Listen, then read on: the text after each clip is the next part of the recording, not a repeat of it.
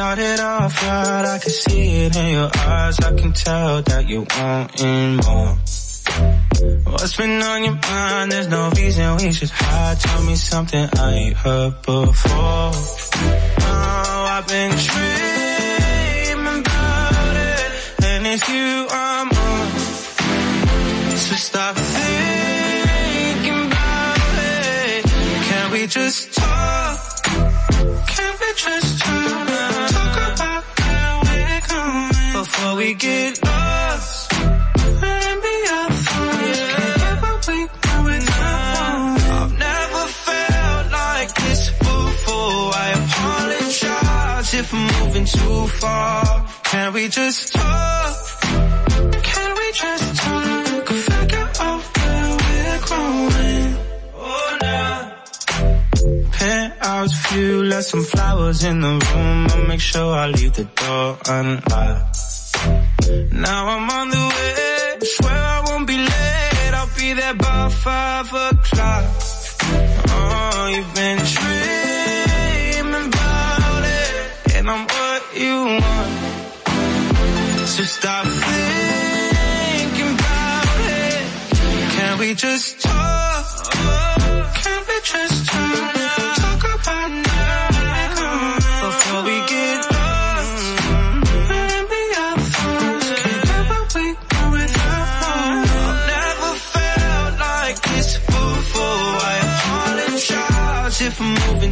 far. Can we just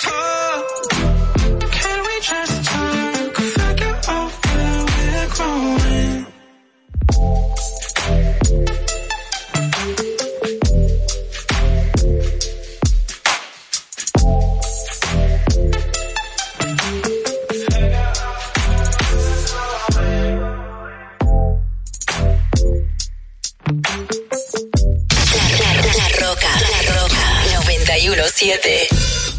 Ajá, ajá. Cheer. Rihanna. Ajá. Good girl going bad. Ajá. Take three. Action. Ho. No clouds in my stones. Let it rain. I hydroplane in the bank. Coming down like a Dow Jones. When the clouds come, we gone. We Rockefellers, we fly higher than weather, and she flies are better. You know me, in anticipation for precipitation, stack chips for the rainy day. J, J, Rain with Little Miss Sunshine, Rihanna, where you at? You have my heart, and we'll never be worlds apart. Maybe in magazines, but you still be my star. Baby, cause in the dark, you can't see shiny cars.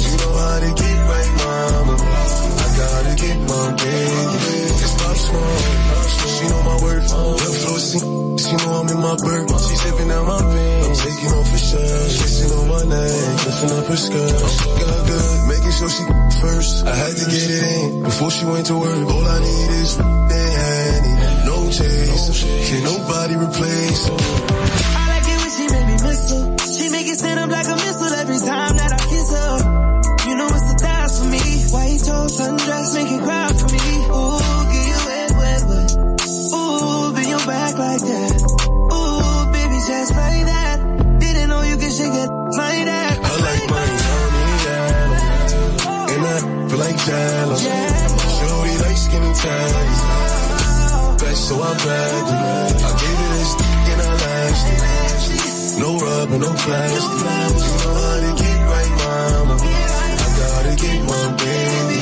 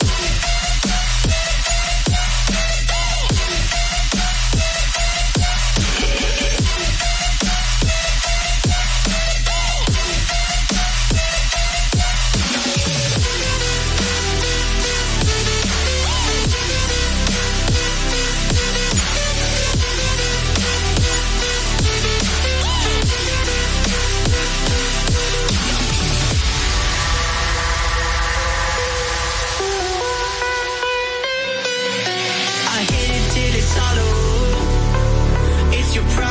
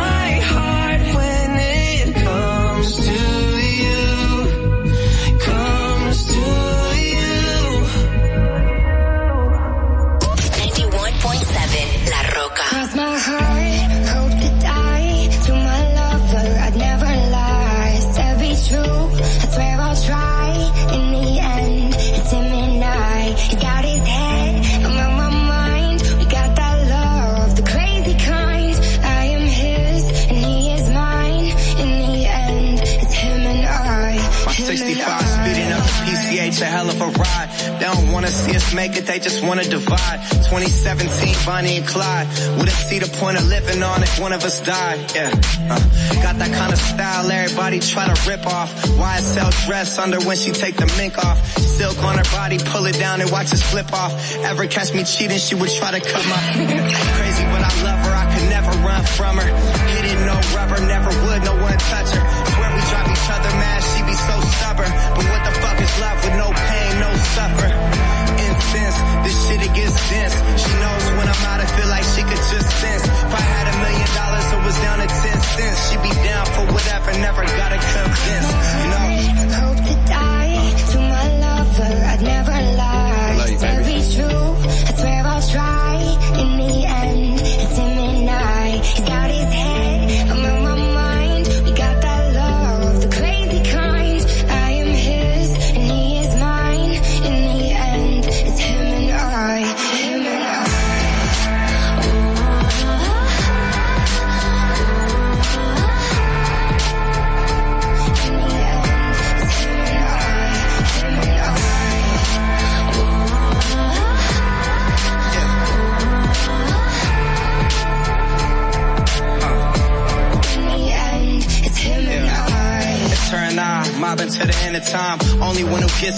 crazy fucking Gemini. Remember this for when I die. Everybody dressed in all black suits in a tie. My funeral be lit if I ever go down or get caught or they identify. My bitch was the most solid, nothing to solidify. She would never cheat, you never see her with a different guy. Ever tell you different, then it's a lie. See, that's my down bitch. See, that's my soldier. She keep that thing thing. If anyone goes there, be calm and collected. She keeps her composure. And she gon' ride for me until this thing over. We do drugs together,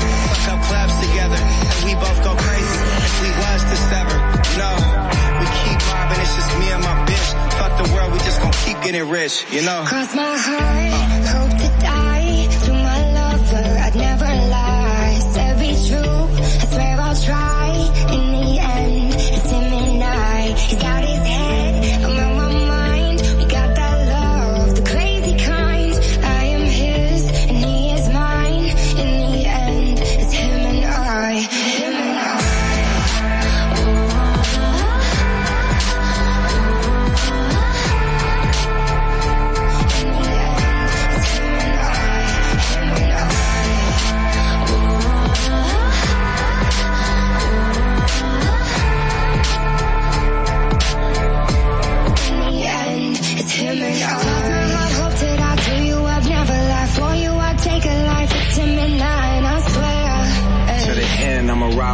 Mob and get money, get high with you.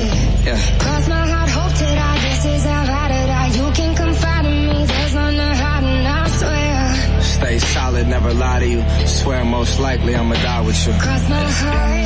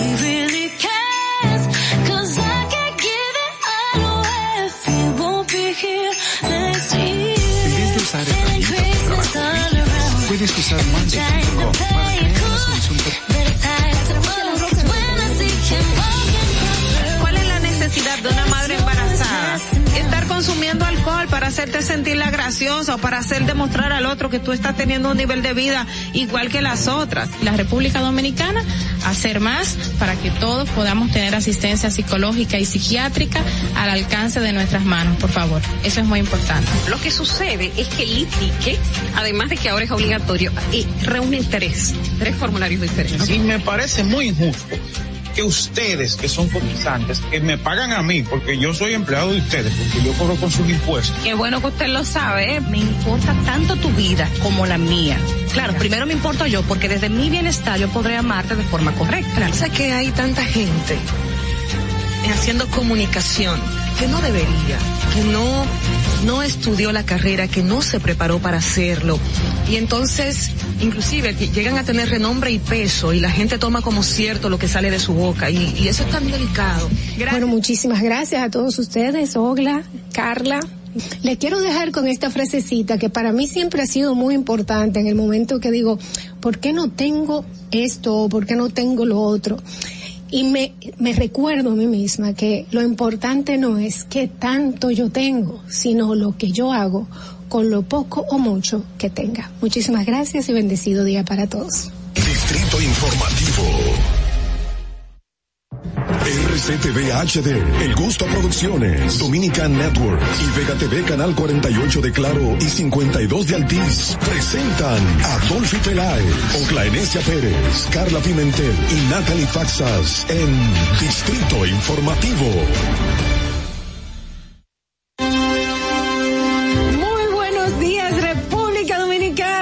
Feliz lunes, feliz semana. Qué bueno que nos acompañan.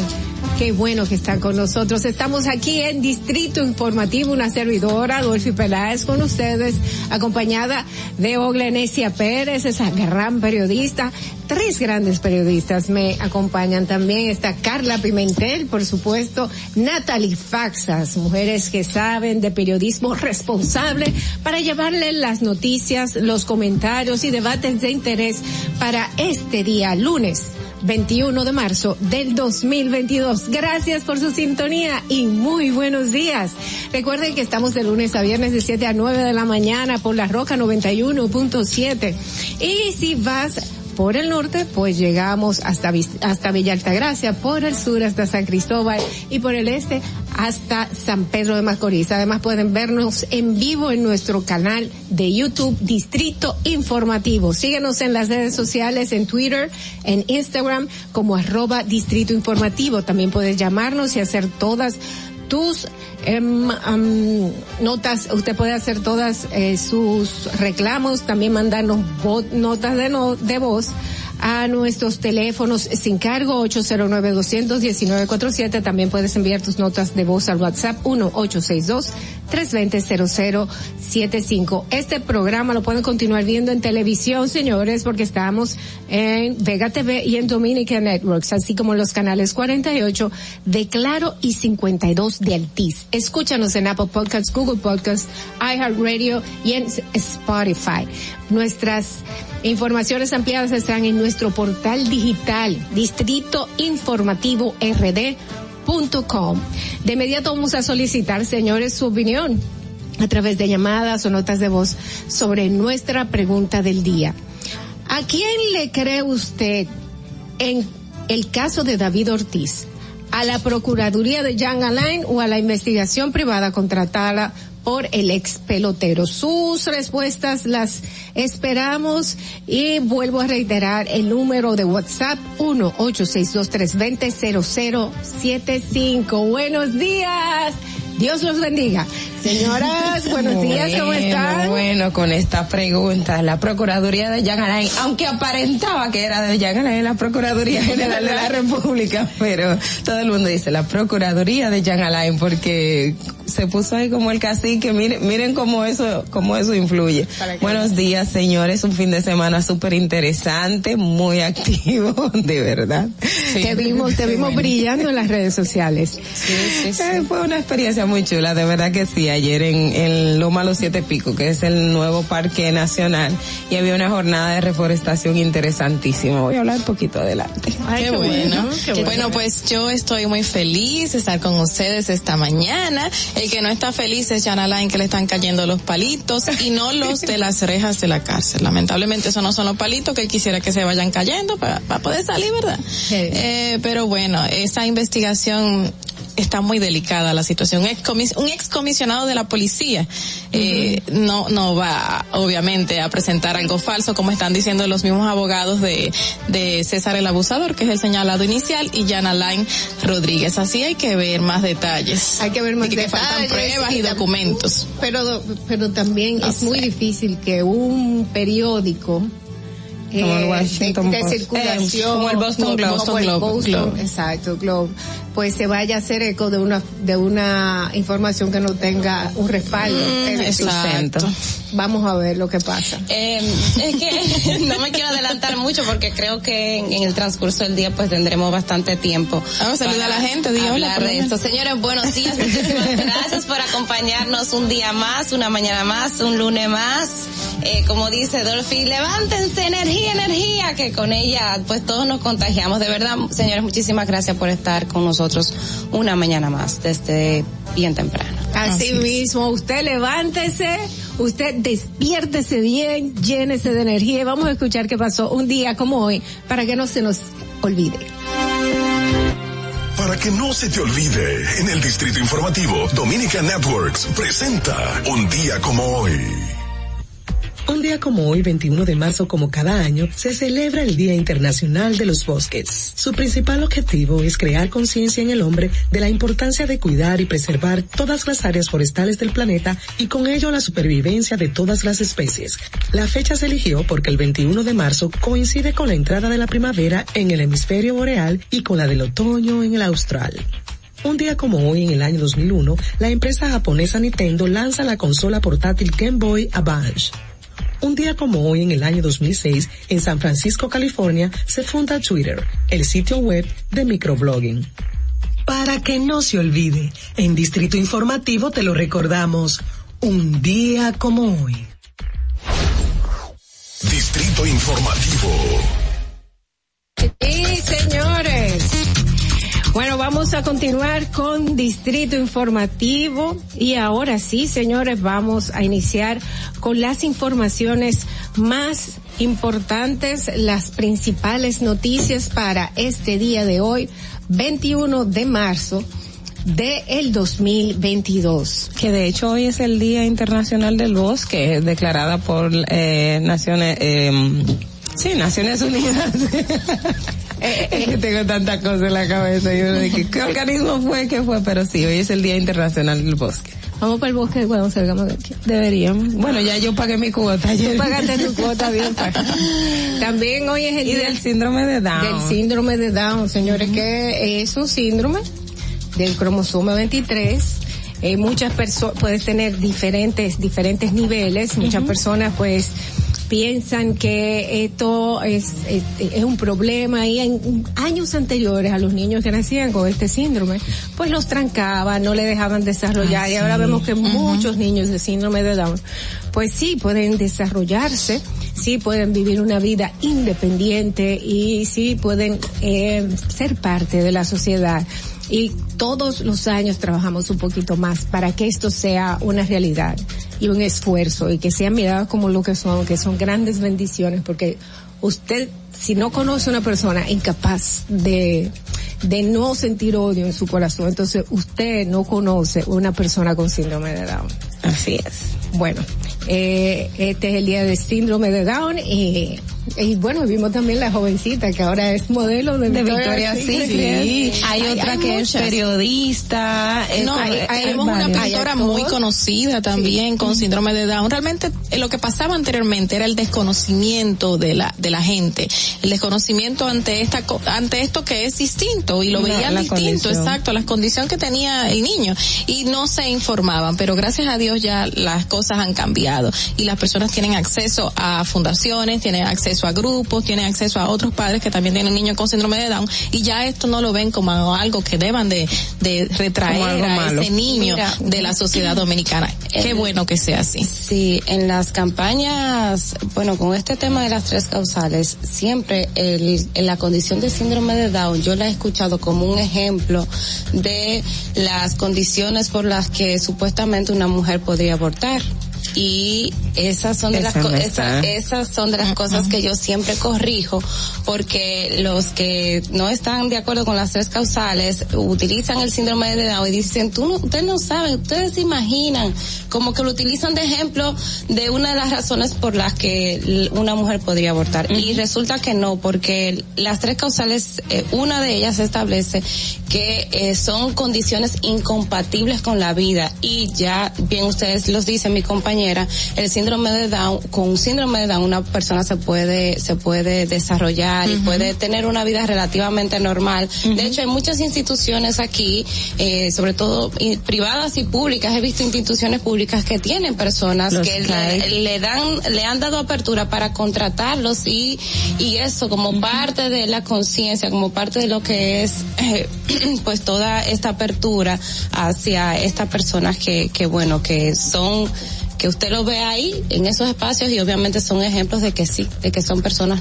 de que son personas que se pueden desempeñar en cualquier lado. Eso es, ese- eso es una estrategia para eh, echar atrás lo que se quiere con las tres causales, porque una persona, eh, muchas veces lo dicen políticos, que tienen muchísimo conocimiento de lo que es una persona con síndrome de Down, y lo toman como una, una, una excusa, y, y esto no es válido, y todo el mundo lo sabe. Así que esto no es una excusa, sabemos cuáles son las tres causales, y eso es lo que tenemos que seguir adelante con ellas. Bueno, señores, vamos a, vamos inmediatamente a las principales noticias del Distrito Informativo, el nuevo orden de la radio para hoy viernes, para hoy lunes, Lunes. 21 Ya te de marzo del 20. Claro que sí. Recién iniciado. La cosa buena, señores, se pega.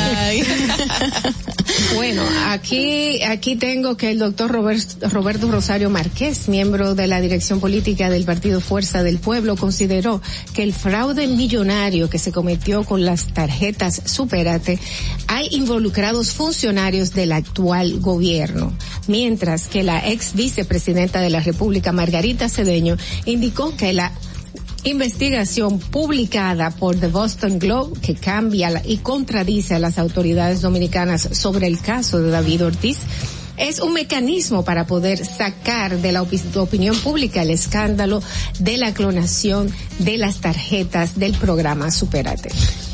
Qué belleza. Yo cuando iba a Rosario más pregunto, y los escáneres, la junta, los líos y todo, ¿verdad? No estamos quitando eh, mérito de que sí, efectivamente debe de haber personas del actual gobierno y, funcionarios públicos activos en, en involucrados. Eso no tiene que ver. Ahora, lo, lo bueno es que cuando tú ves este tipo de gente hablando de, de corrupción, de, de, de funcionario que cometió algo doloso, y tú dices, y cuando tú estabas en aquella organización, ¿qué pasó?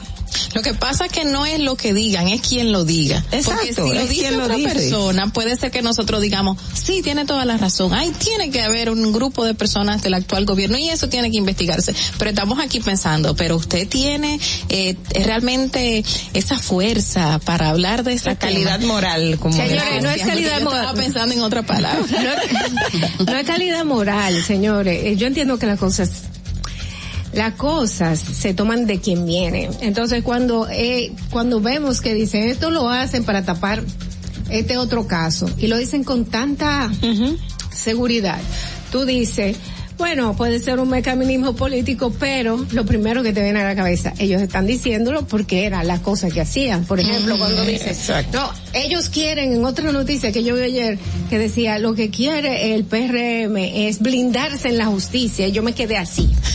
¿Quién se quería blindar en la ¿Quiénes hicieron todo lo que necesario para blindarse en la justicia en el 2010?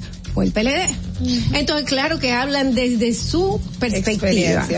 Ay, sí, ¿Saben señores. que nosotros hay, yo estoy de acuerdo con ustedes, ¿eh? No estoy en desacuerdo. Pero, Adelante, adelante. hay, hay algo que nosotros quizás no, mm, siento que que debemos de, mm, de tomar en cuenta cuando hacemos cuando hacemos esta crítica en el sentido de que el PLD es el partido de oposición y la Fuerza del Pueblo también es el partido de oposición. Los dos fueron duraron mucho tiempo en el gobierno y los dos hicieron, tienen toda la De experiencia todo. de haber hecho todo en el tiempo que le tocó. Si tú dices eso, la fuerza del pueblo dice, nosotros nunca hemos tenido la oportunidad de estar Bueno, en- bueno, sí, porque son sí. nuevos. Porque son nueve Pe- pero tiene su líder y su líder fue presidente durante dos veces, Claro. tres veces, no dos consecutivas y una, bueno, todo el mundo sabe la historia de Leonel Fernández, pero lo que quiero decir con esto es que ellos están haciendo oposición, eso Sí, es su claro. papel, entonces el, el papel, el, el gobierno tiene su papel, la oposición tiene su papel, cuando el PRM estaba en la oposición también hacía su papel, le lucía un poquito más porque como ellos no habían llegado, entonces ahí- Pero el PRM casi ni de- no decía ni si ji. bien a ellos hay muchos funcionarios que no le lucen hablar de ciertos temas, también El eso papel hay es que ese. verlo como parte del- de, de la responsabilidad que tiene la oposición de criticar al gobierno, que esto forma parte de la democracia y eso es lo que hacen eh, eh, el- los partidos que no están en el gobierno con, como, como, como forma de vigilancia. Bueno, eso es parte de la democracia. De Es hecho, por eso decíamos que lo bueno de tener cambio de gobierno es eso, porque te ayuda a tener esos debates que anteriormente no se tenía y te dice, por ejemplo, ah, pero entonces, si usted está diciendo eso, eso es porque entonces se daba anteriormente. Exacto, entonces eh, es como la idea de que si tú, o sea, todo el todo el que es del PRM ahora puede descalificar a la oposición porque tuvo su tiempo para hacer las cosas.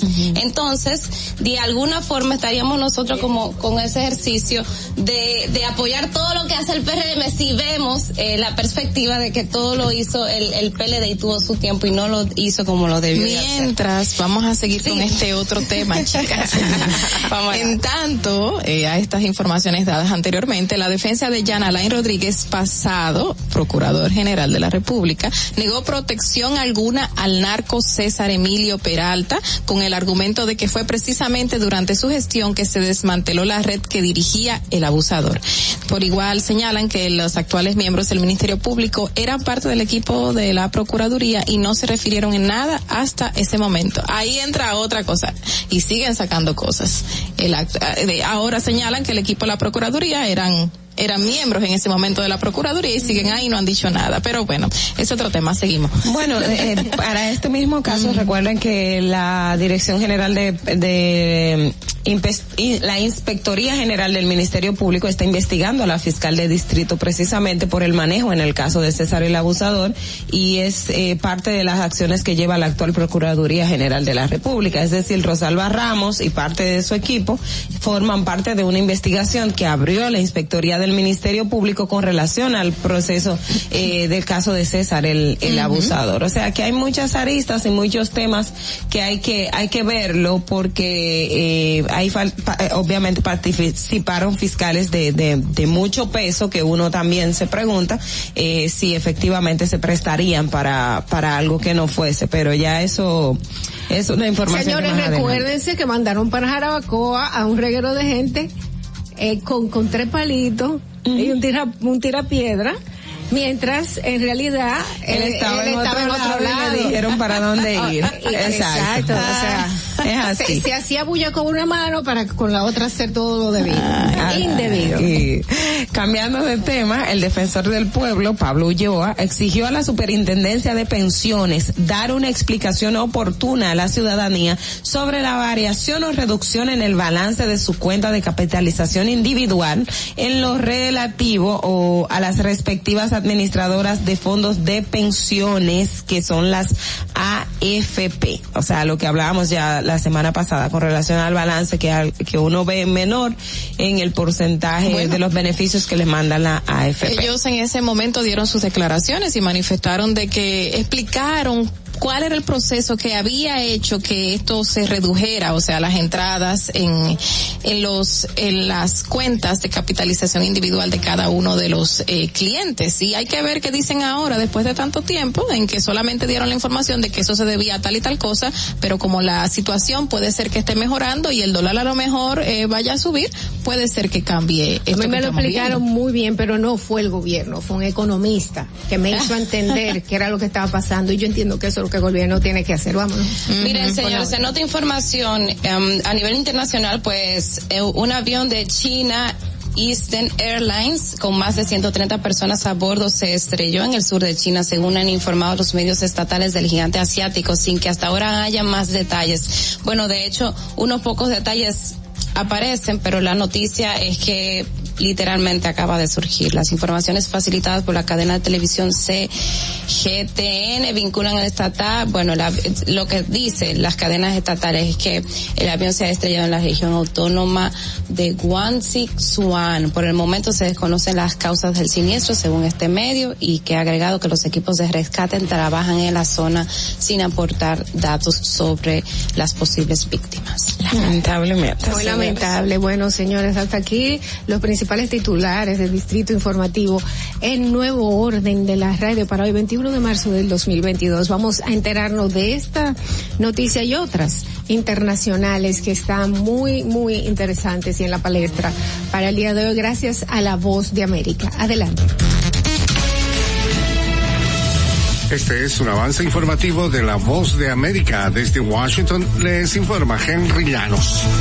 El presidente de Estados Unidos Joe Biden y el presidente de China Xi Jinping hablaron casi dos horas en una videollamada, una conversación que según la Casa Blanca se centró en la invasión de Rusia a Ucrania. La conversación se centró en la invasión sin previa provocación de Ucrania, informó el gobierno estadounidense en un comunicado. El presidente Biden expuso la visión de Estados Unidos y los aliados y socios en esta crisis. Asimismo, el mandatario estadounidense le habría expresado a su homólogo chino las implicaciones y consecuencias en caso de que Beijing suministre apoyo material al gobierno ruso. El representante de Alaska, Don Yang, quien fue el republicano con más años de servicio en la historia de la Cámara de Representantes de Estados Unidos, murió, tenía 88 años. Su oficina anunció la muerte de Yang en un comunicado el viernes por la noche. Con profundo pesar y profunda tristeza, anunciamos que el congresista Don Yang, republicano por Alaska, el decano de la Cámara y venerado defensor de Alaska, falleció mientras viajaba a su hogar en Alaska para estar con el Estado y la gente que amaba.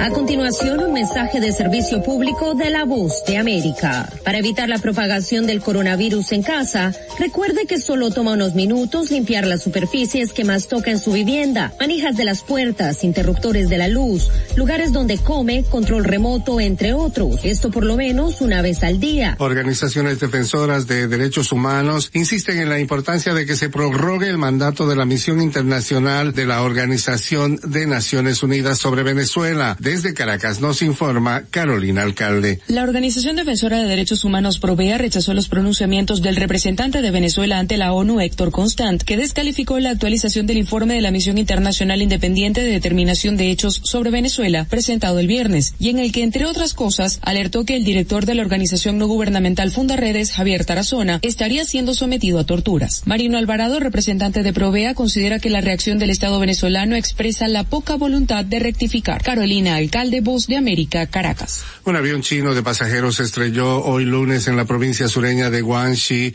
con 133 personas a bordo y provocó un incendio en la ladera de una montaña, según medios estatales. El accidente del Boeing 737 de China Eastern ocurrió cerca de la ciudad de Wuzhou, en el condado de Ten, según la televisora CCTV.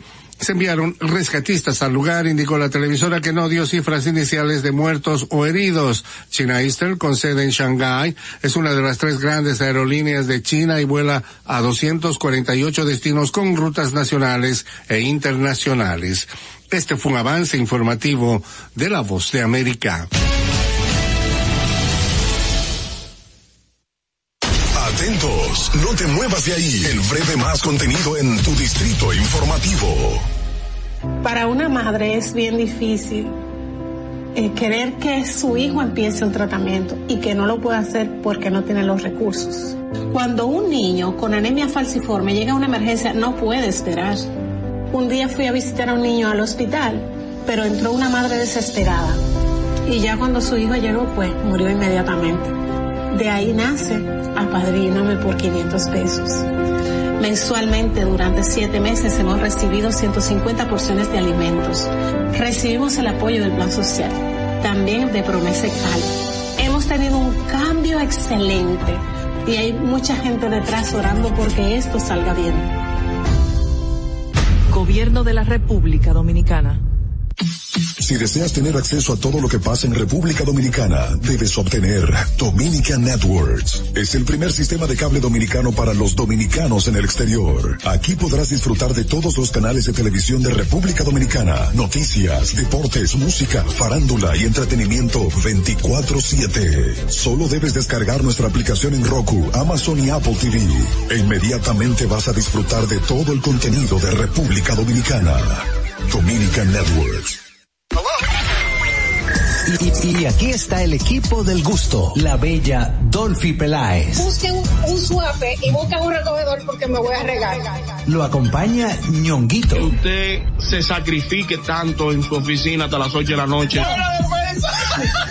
El importado Harold Díaz. Lo mío es de hilo de Yedella. La más reciente adquisición, el actor más cotizado, más no el mejor pagado, Oscar Carrasquillo. Y el hombre que gana menos que su mujer tiene que se sienta negro en la cama, en la intimidad. La enérgica, la del gritico, Samantha Y Díaz. quiero que sepan que tengo dos semanas haciendo dieta y ¿saben lo que he perdido? ¿Qué perdí? Tiempo. 14 días de felicidad. Nuestra chama importada, Katherine Amesti. Y el otro está malhumorado, señores. Usted le tira un beso por la ventana. Juan Carlos Pichardo. Señores, esto es el gusto de las 12. Sintonice a partir de las 12 del mediodía por La Roca 91.7. Si quieres más diversión, no busques, no hay más. Te acompañan de lunes a viernes, de 12 a 2 de la tarde por La Roca 91.7 FM. E- e- El gusto de las 12. Durante 27 años que yo tengo viviendo aquí en el Moscú, las inundaciones aquí han acabado eh, prácticamente con todo casi lo que nosotros hemos tenido. Estaba yo con una incertidumbre, vas a llover, no vamos a inundar, otro año más inundado, pero gracias a Dios llovió y no nos inundamos. Y a nuestro señor presidente porque él la obra. Estamos muy felices con él porque él nos ha tomado en cuenta, nos ha llevado de la mano, eh, él nos ha tomado como la necesidad de nosotros, como si fuera parte de él. Ha dado un cambio verdaderamente maravilloso. Yo lo digo claro, yo soy parte del cambio. Gobierno de la República Dominicana. Sabemos que las bocinas y los ruidos son molestosos. Por eso te traemos el Distrito Informativo. Tus mañanas ahora serán más frescas e informadas con el equipo de profesionales más completo de la República Dominicana. Distrito Informativo, de lunes a viernes de 7 a 9 de la mañana por La Roca 917 FM, Vega TV y Dominica Networks. ¡Qué, rápido! Ya regresamos a tu Distrito Informativo. Señores, 7 y 26 de la mañana, muy buenos días. Aquí estamos en Distrito Informativo, el nuevo orden de la radio por la Roca 91.7 FM. Gracias por su sintonía y muy buenos días para todos aquellos que nos sintonizan en este momento. Bueno, y llegó nuestro bloque de comentarios, encargadas nuestras periodistas profesionales, parte del equipo de aquí, de Distrito Informativo. Vamos a iniciar en el día de hoy con el comentario de Carla Pimentel. En el Distrito Informativo te presentamos el comentario de la periodista Carla Pimentel. Bueno, señores, estamos en pleno siglo XXI, con una gran urbe de cemento que es la ciudad Santo Domingo. Soné así tipo poética, ¿verdad? Pero bueno, es real. Eh, supuestamente esta es una ciudad que se asemeja y la han comparado grandes políticos dominicanos con una gran ciudad estadounidense. Nueva York chiquito, encementada por todos lados, eh, muy bonita, unos grandes avances, tenemos eh, elevados, tenemos túneles, un gran, hermoso transitar por la ciudad de Santo Domingo, pero lamentablemente no es un hermoso transitar por la ciudad de Santo Domingo debido al caos que vivimos. Sin embargo, seguimos tratando supuestamente de mejorar. Hace unas semanas anunciaron, bueno, un mes más o menos, anunciaron el sistema de puntos para reducir la cantidad de violaciones a la ley de tránsito eh, a través de una cantidad de puntajes que te iban a ir, te iban a ir reduciendo y que esto de alguna manera u otra iba a hacerte una mella en tu licencia de conducir, es decir, eh, si seguías cometiendo delitos, iba a haber una reducción de los puntos y en algún momento te podías quitar sin ese permiso tan importante para transitar por la República Dominicana. Anunciaron también que van a, volver a hacer la famosa revista que compone una serie de características que tiene que tener un vehículo que va a circular por las calles de esta gran urbe de Santo Domingo y otras de la República Dominicana y que estas características debían ser cumplidas porque esta revista te va a dar el permiso a ese vehículo en que tú vas a estar a transitar por la República Dominicana. Pero, pero vemos el caos todavía, a pesar de que tenemos ese gran cemento, a pesar de que comenzamos a hablar de programas, a pesar de que comenzamos a hablar de cosas que supuestamente van a reducir el caos del tránsito dominicano, pero no vemos un avance. Nada más hay que ir y pararse en plena Isabel Aguiar con 27 de febrero a, es más, uno dice horas picos, pero a cualquier hora del día y encontrarse, encontrarse el caos en su plena en su plena, en su plena expresión que tenemos una cantidad de vehículos de motor, de motoristas en plena avenida que deciden que a pesar de que ahí hay un set, ellos van a cruzar, sea el semáforo en verde o sea el semáforo en rojo, en amarillo, en cualquier color. Ellos no respetan de que el color rojo dice pare, el color amarillo dice vaya reduciendo, usted se tiene que detener y el verde dice que puede transitar, pero eso no lo respetan. Entonces vemos ahí en plena salida de la ciudad capital, en plena salida de la ciudad capital, donde transitan muchísimos vehículos de todo tipo,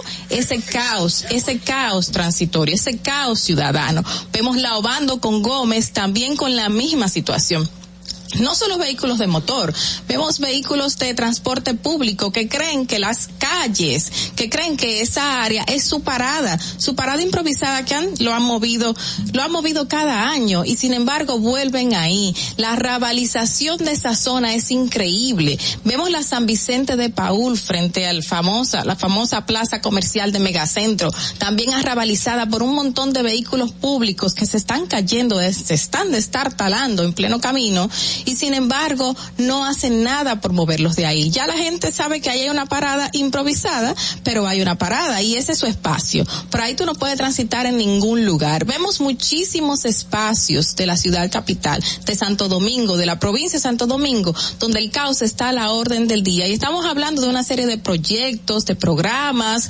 de, de mm, cosas que supuestamente van a reducir esta situación, pero no vemos nada. Y estamos en pleno siglo XXI con una ciudad de cemento que solamente se queda así, encementada. Entonces esos avances lamentablemente no están ahí y por más que sigamos hablando y no pongamos en ejecución algo que realmente haga un cambio, pues vamos a seguir hablando de lo mismo y ese caos nunca se va a acabar. Y lamentablemente tenemos que vivirlo día a día las personas que transitamos por estas calles y estas son pocas de las calles que se ven estas situaciones. Vamos a hacer una diferencia por lo menos con estos nuevos programas que supuestamente quieren implementar para que realmente cambiemos. Fernando, vamos contigo. Distrito Informativo.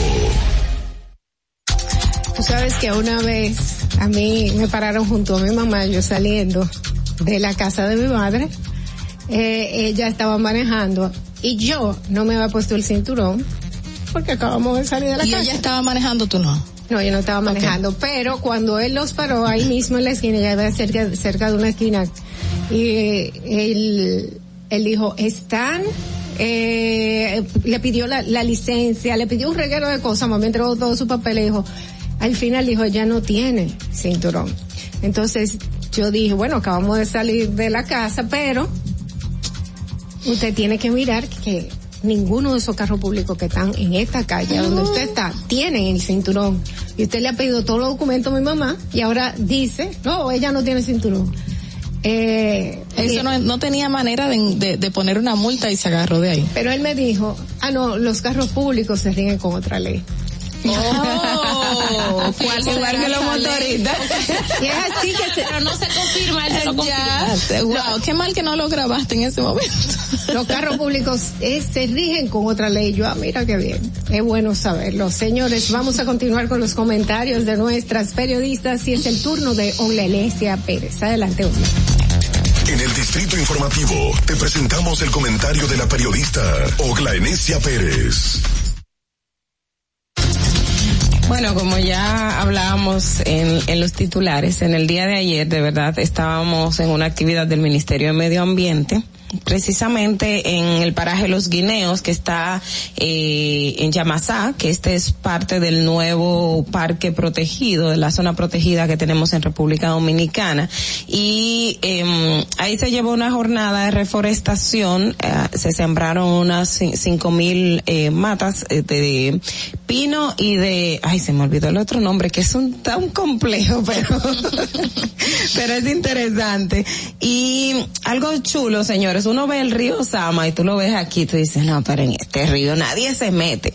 Pero por ejemplo, en este lugar que es en el paraje Los Guineos, está como a cinco kilómetros de donde comienza el río Sama, usted se toma el agua ahí directico de, de, del río. ¿Por qué? Porque estamos en la parte alta y es donde nace y está súper saludable. Y una de las labores que, que allí se va a llevar a cabo es precisamente eh, el sembrar estos árboles para conservación del recurso agua. Nosotros aquí, y recuerdo la semana pasada, creo que les comenté que cuando era eh, eh, adolescente decía, entendía que el agua no se iba a acabar en mi comunidad porque salía de, de del pozo y, y este manantial súper rico al día de hoy ya no está. Y uno de las, de los principales problemas que tenemos ahora mismo es que el recurso agua se está agotando y los mecanismos para la, eh, para la protección, conservación, porque es un recurso eh, eh, que, que, que, que está ahí eh, tenemos que reforzarlo y precisamente eh, son de las de las cosas que uno dice cómo el ser humano y cómo nos falta a nosotros sobre todo educación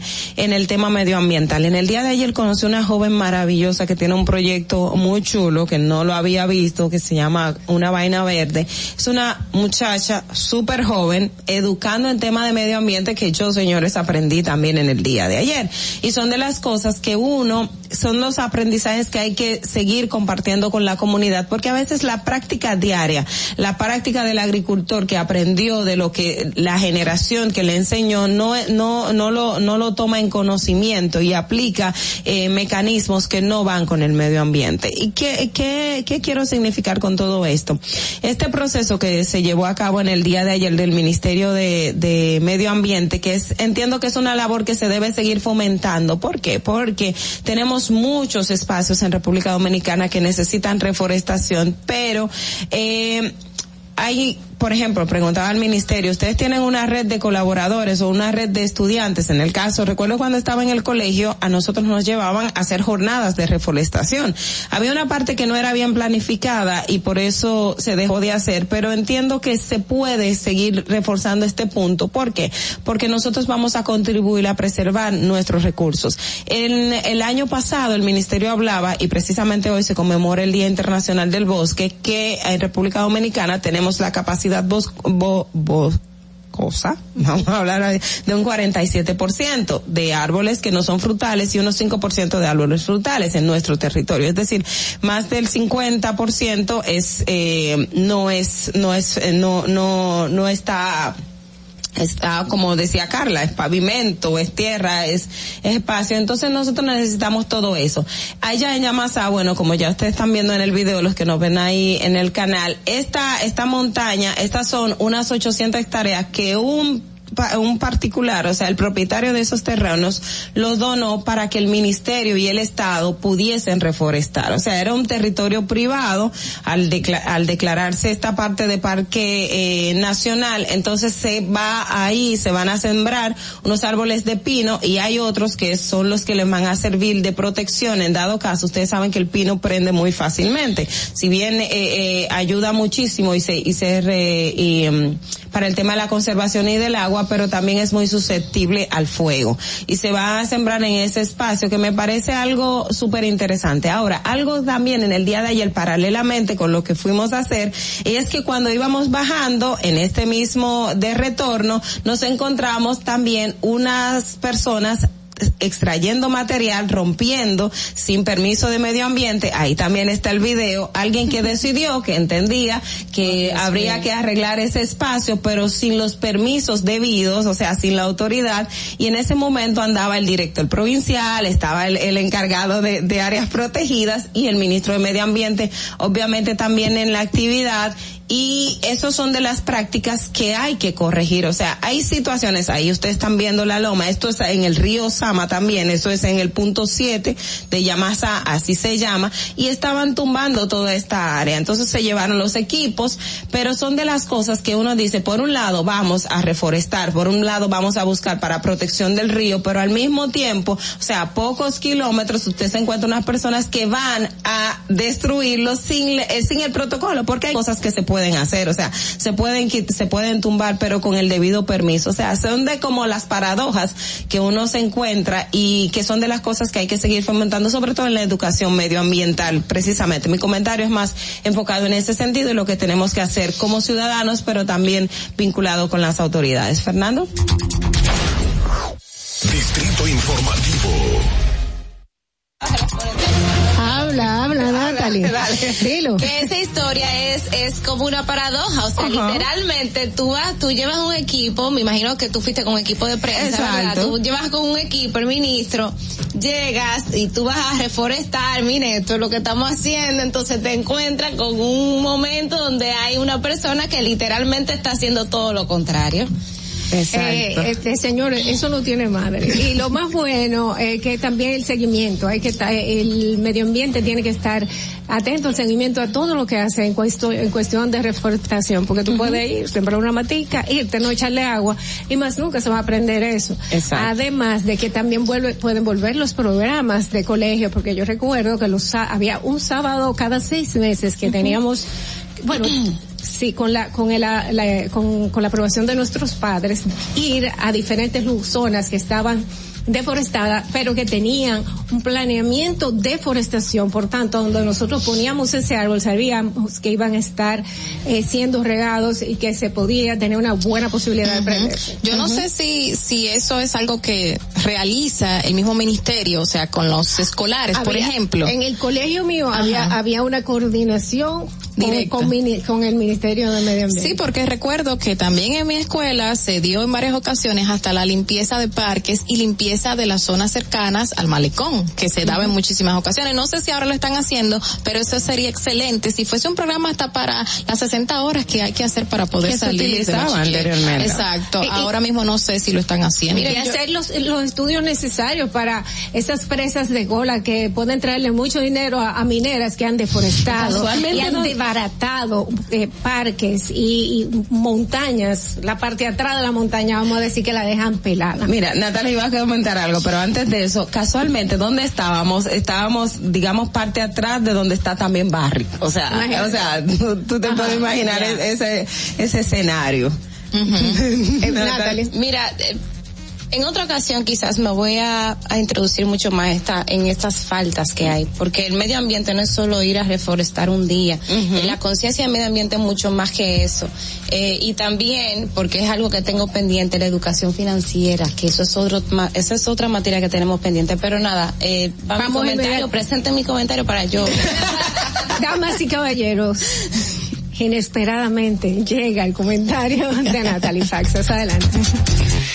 En Distrito Informativo te presentamos el comentario de la periodista Natalie Faxas.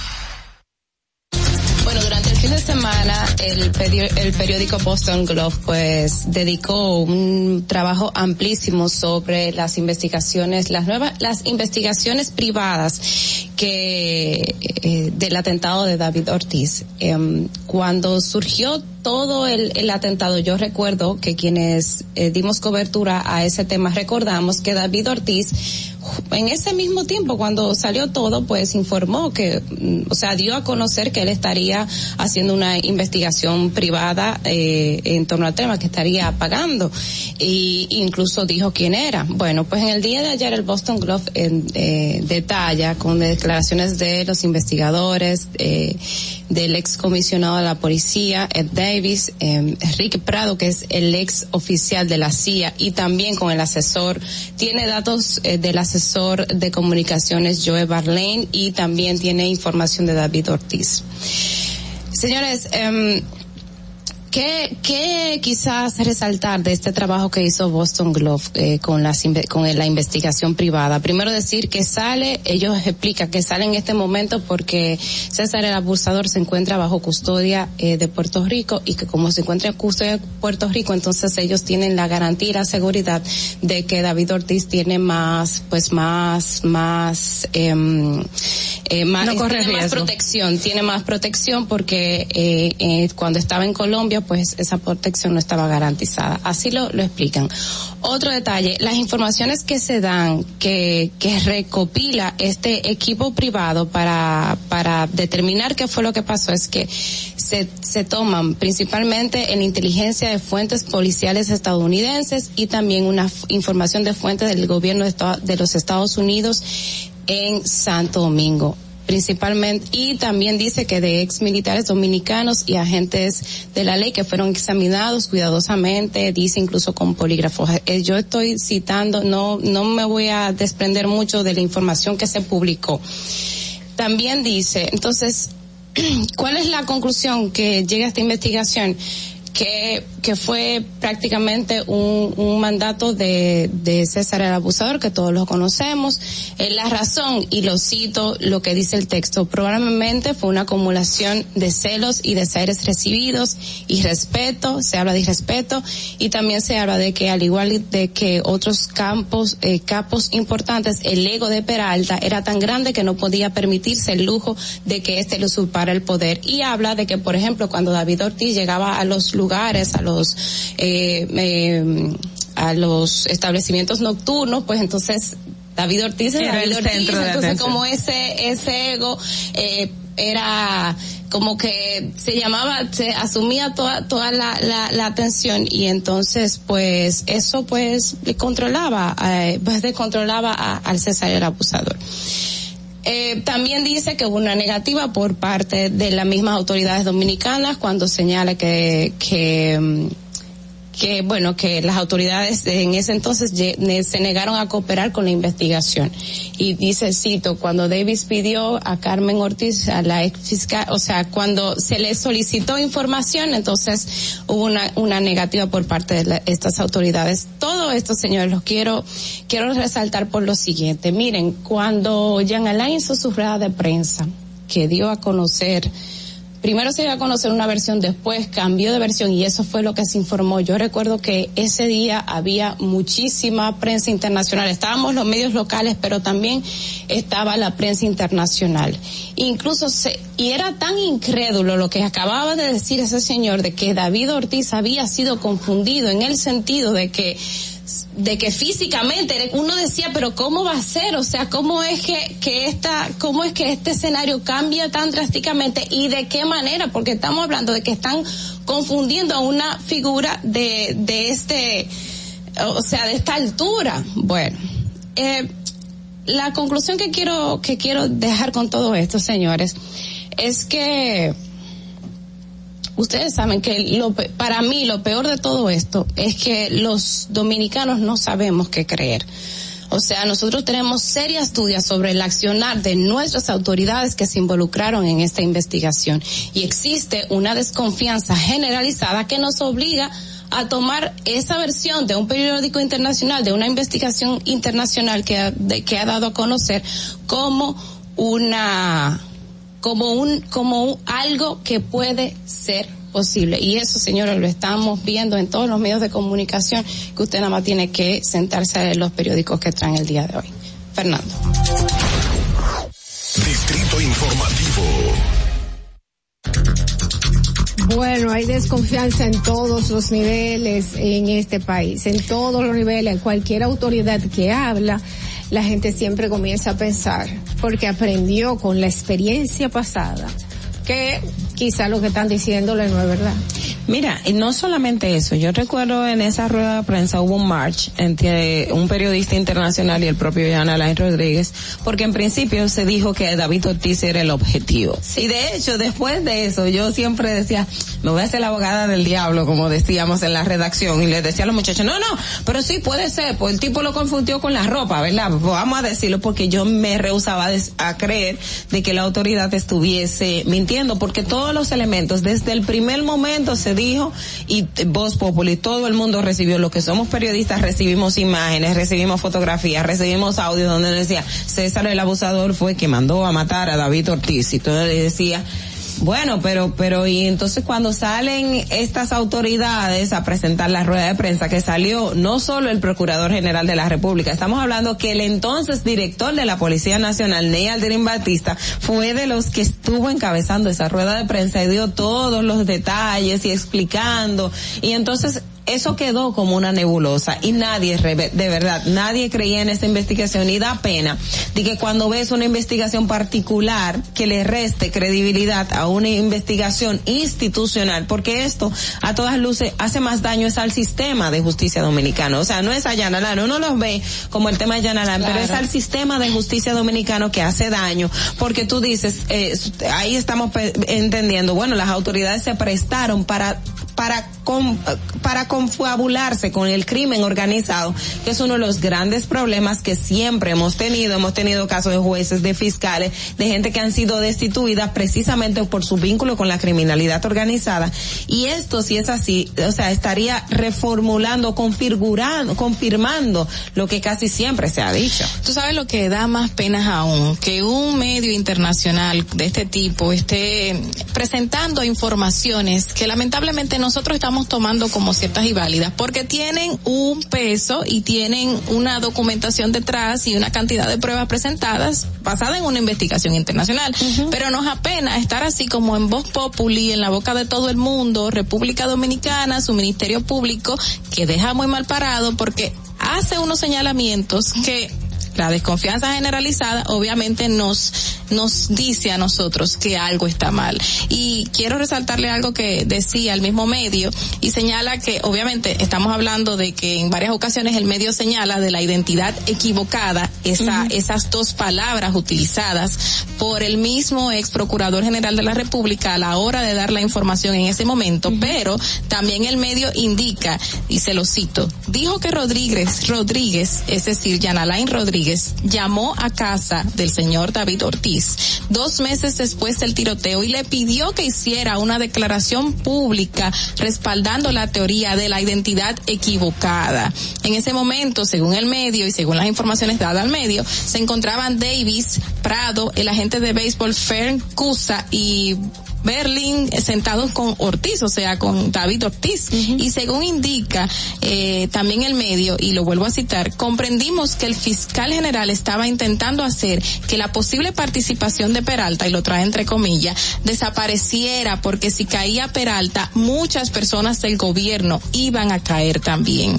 Entonces, eh, deja a la República Dominicana en una muy mala posición, deja al pasado gobierno que está siendo investigado algunos de sus funcionarios en una muy mala posición y no, no, no dice buenas cosas de nuestro país. Y justamente la oposición, hablando ahorita, eh, resalta de que posiblemente, y eso es lo que indica la ex vicepresidenta de la República, este medio de de Boston Globe se unió mínimo o se compaginó con, las, autoridades dominicanas para este escándalo tapar otro escándalo que tenemos aquí en estos momentos y eso es muy delicado. Usted resaltar ese tipo de informaciones a raíz de todo lo que estamos viviendo es muy delicado. Lamentablemente República Dominicana ahora está en la voz de todos, de todos, del mundo. Es que, es que cuando abra, abren una tapa, ok, y esa tapa tenía muchos bichos adentro, pues tú sabes que van a salir todos juntos. Mira, yo decía que lo peor de todo es la desconfianza, pero a mí hay algo que se, se me escapó en el comentario que lo tenía aquí anotado. La cita, lo que se cita en el documento de que uno de los problemas que se encontraron fue que había gente de Peralta que no podía, o sea, habían funcionarios, dice una de las citas de, los investigadores, estábamos recibiendo información de que atacarían a esos funcionarios del gobierno si lo traicionaban, o sea, si traicionaban a César, a César el abusador, o sea, si implicaban a César el abusador, lo que está diciendo este documento, que si implicaban a César el abusador, entonces César comenzaría a implicar a los funcionarios porque tenía mucho poder con los funcionarios. Esa es la teoría. Y lo peor de todo es, señores, lo peor, porque ya sí me voy a ir con lo peor, es que eso sucedió en junio del 2019 y en agosto las autoridades de este país eh, desplegaron un, un, operativo grandísimo y César el abusador se le escapó. No se, se le escapó. Que no lo buscaron a dónde era. Lo mandaron salir. Oye, que se le escapó eso fue lo que dijeron. Entonces, eso fue lo que dijeron. Oye, pero qué mal parado estamos. O sea, qué, qué mal parado estamos. Porque que parece que ahí está todo planificado para que así se diga. Ah, pero una pregunta. que él estaba, perdón, Nofi, acuérdate que antes de que a César se fuera, César estaba en, en, en Punta Cana, en un resort. Posteando. Bien. Normal, o sea, no. Pero, sí, tirado, hermoso, bello. Pero yo quiero, yo quiero que ustedes me corrijan, porque quizás la memoria no, no es buena. Pero cuando agarran a César el abusador, no fueron de la Procuraduría, se hizo un viaje para donde él estaba. Sí, hubo sí, una sí, comitiva, claro. Más rápido que que lo que se fue a donde Odebrecht. ah, claro, Odebrecht ah. no fue a ningún lugar, ni fue a Brasil que tenía la oportunidad de ir. Señora, antes de ir, no quiero leerle las declaraciones que dio Gloria Reyes en Twitter a raíz de la de las informaciones dadas por la expresidenta, expresidenta de la República, Margarita Cedeño, y Gloria Reyes eh, respondió lo siguiente. Declaraciones de Margarita Cedeño atribuyéndole al Boston Globe complicidad con presidencia de la República me motivan a dejar claro que en Supérate y este gobierno los escándalos y las mafias son enfrentadas, perseguidas y sometidas a la justicia, lo que no hicieron en el pasado. Así lo señala, lo señala Gloria Reyes en respuesta de esas informaciones dadas por la expresidenta Margarita Cedeño de Vicepresidenta. Ex, vicepresidenta Margarita Cedeño de ex Fernández. señores. Ex de todo. Bueno, señores, señores. Vamos a ver cómo está el tránsito. Son las 7 y 54 de la mañana. Usted quédese con nosotros aquí, el Distrito Informativo. Para que llegues a tiempo y no te compliques con el clima, te traemos en el Distrito Informativo el tráfico y el tiempo. Y así se encuentra el tráfico y el tiempo a esta hora de la mañana en Santo Domingo. Se registra tráfico pesado en la avenida Hermanas Mirabal, Puente Presidente Peinado, elevado avenida 27 de febrero, en Expreso Avenida John F. Kennedy hasta el elevado avenida Núñez de Cáceres, autopista Juan Pablo Duarte cerca de Los Alcarrizos, en el elevado avenida Los Beisbolistas, gran entaponamiento en la avenida Rumaldo Rodríguez y Mano Guayabo, Puente Juan Bosch, hasta la autopista Rafael Tomás Fernández Domínguez, Avenida Ecológica, donde se registra un accidente grave y tráfico muy intenso en la Avenida del Progreso en La Toronja, Carretera Mella, Avenida 30 de Marzo en Gascue y en zonas aledañas, Avenida Simón Bolívar en zona universitaria, en la Avenida Padre Castellanos y en la autopista 30 de Mayo, cerca del Centro de los Héroes, donde se registra un vehículo vehículo detenido. Te recordamos que las distracciones al volante son peligrosas. Deja tu celular mientras vas conduciendo. Así las calles y carreteras serán más seguras para todos. Para el estado del tiempo en el Gran Santo Domingo, se encuentra parcialmente nublado, con una temperatura de 22 grados y una máxima de 32 grados. Hasta aquí el estado del tráfico y el tiempo. Soy Nicole Tamares. Sigan en sintonía con Distrito Informativo. Atentos, no te muevas de ahí. El breve más contenido en tu Distrito Informativo. Ahí mismito donde estás. O tal vez aquí, recostado bajo una mata de coco. O en la arena tomando el sol. O dentro del agua, no muy al fondo. O simplemente caminando por la orilla. Ahí mismo, abre tu nueva cuenta móvil BH de León, 100% digital y sin costo. La creas en minutos con cero pesos desde Móvil Banking Personal. Ábrela donde quieras, solo necesitas tu celular. Banco BH de León. Glen Beauty Salón con su Nails Bar Spa Estética. Somos un centro equipado con las mejores tecnologías de belleza y un personal capacitado listo para que tengas una experiencia glam. Contamos con las técnicas más avanzadas de uñas, spa y centro de estética. Somos especialistas en reparación e hidratación de cabello botox capilar. Glam tiene para ti todo lo que necesitas para consentirte. Visítanos en la prestigiosa zona de Bellavista. Llámanos y reserva tu cita al 809-333-5174 y al WhatsApp 255-5174. Tenemos un espacio para ti. Glam Beauty Salon, Nails Bar, Spa y Estética. Esto empezó por algo que vi en la casa de un amigo que tenía un estanque con peces. Yo dije, pero así se cría peces, pues yo puedo hacerlo. Los pocos que, que yo he tenido lo puse aquí. Me aprobaron un préstamo, por lo cual yo he terminado muchas cosas que necesitaba este proyecto. Compré este terreno, me trasladé aquí y ya aquí me ha quedado. Y me ha dado buen resultado.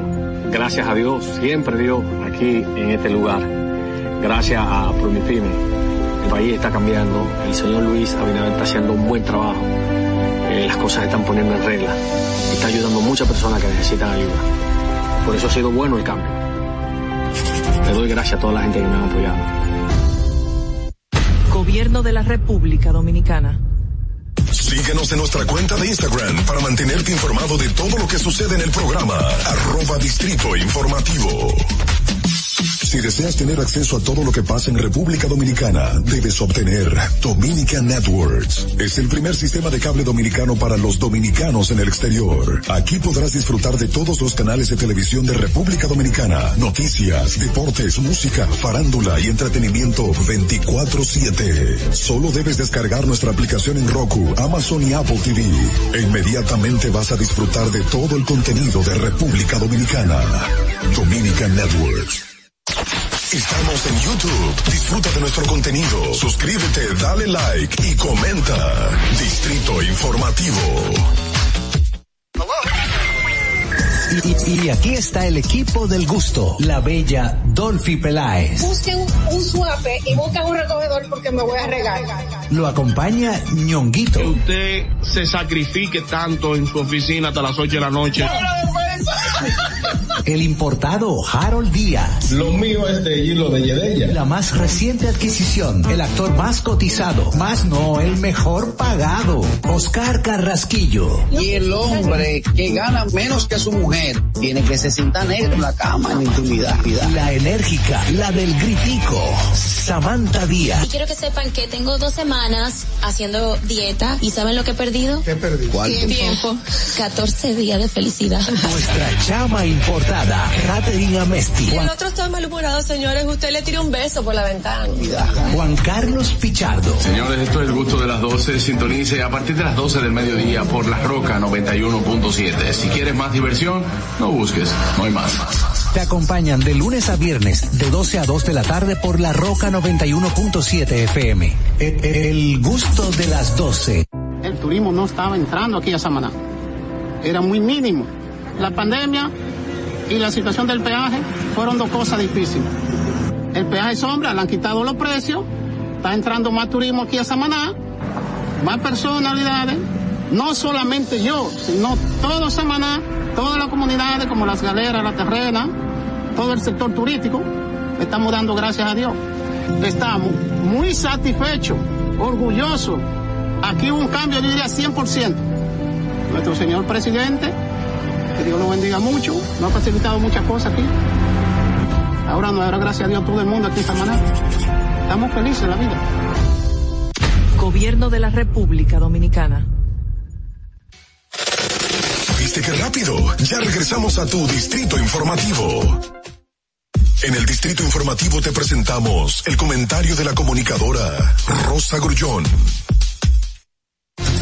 8 y 1 de la mañana. Muy buenos días, República Dominicana. Gracias, gracias por continuar con nosotros. Iniciamos nuestra segunda hora aquí en Distrito Informativo y sí, vamos a recibir a esa persona muy extrañada por nuestros radioyentes y también las personas que nos ven, por supuesto, en televisión y en las redes sociales. Es Rosa. Rosa Grullón. Y por nosotros y los patalitos. yo, yo le dije, yo le dije a Rosa, Rosa, bájale dos los patalitos. Pero, eh, ella lo cogió a pecho que ni hoy trajo pastelitos, entonces tampoco es así. Esas ideas que tú le das, Rosa, son increíbles. Rosa, bienvenida, te extrañábamos. Mira, eh, yo igual a ustedes, miren. No, tú no lo has vivido. Mira, no. ustedes ven a Ocla calladita, pero la tira ahí. tú sabes, Rosa, tú sabes. Ay, no, no, no, miren, qué placer, qué gusto verla aquí. Y además, qué, qué interesante, porque ustedes son tan diferentes. Ay, ah, sí, cada una, sí. sí. Es enriquecedor escuchar lo, los diferentes puntos de vista. Que es lo importante, así es la sociedad, así es el mundo. Claro. Tú sabes, y eso es lo que nos hace ricos nuestra Claro. diferencia. Pues miren, hoy vamos a hablar de algo, y tú, eh, Natalie, hablaste algo acerca de lo que era la sostenibilidad y también lo que es el medio ambiente. Señores, es como yo digo, usted no es, no se vuelve medio ambientalista o protector del medio ambiente de un día para otro. Es algo que tú te vas interiorizando, algo que tú, tú mismo te vas convenciendo de la importancia que tiene esto.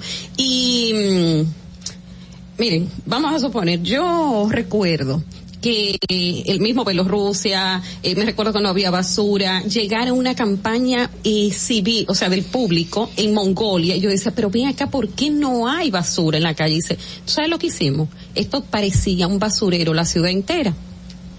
¿Qué hicieron la gente?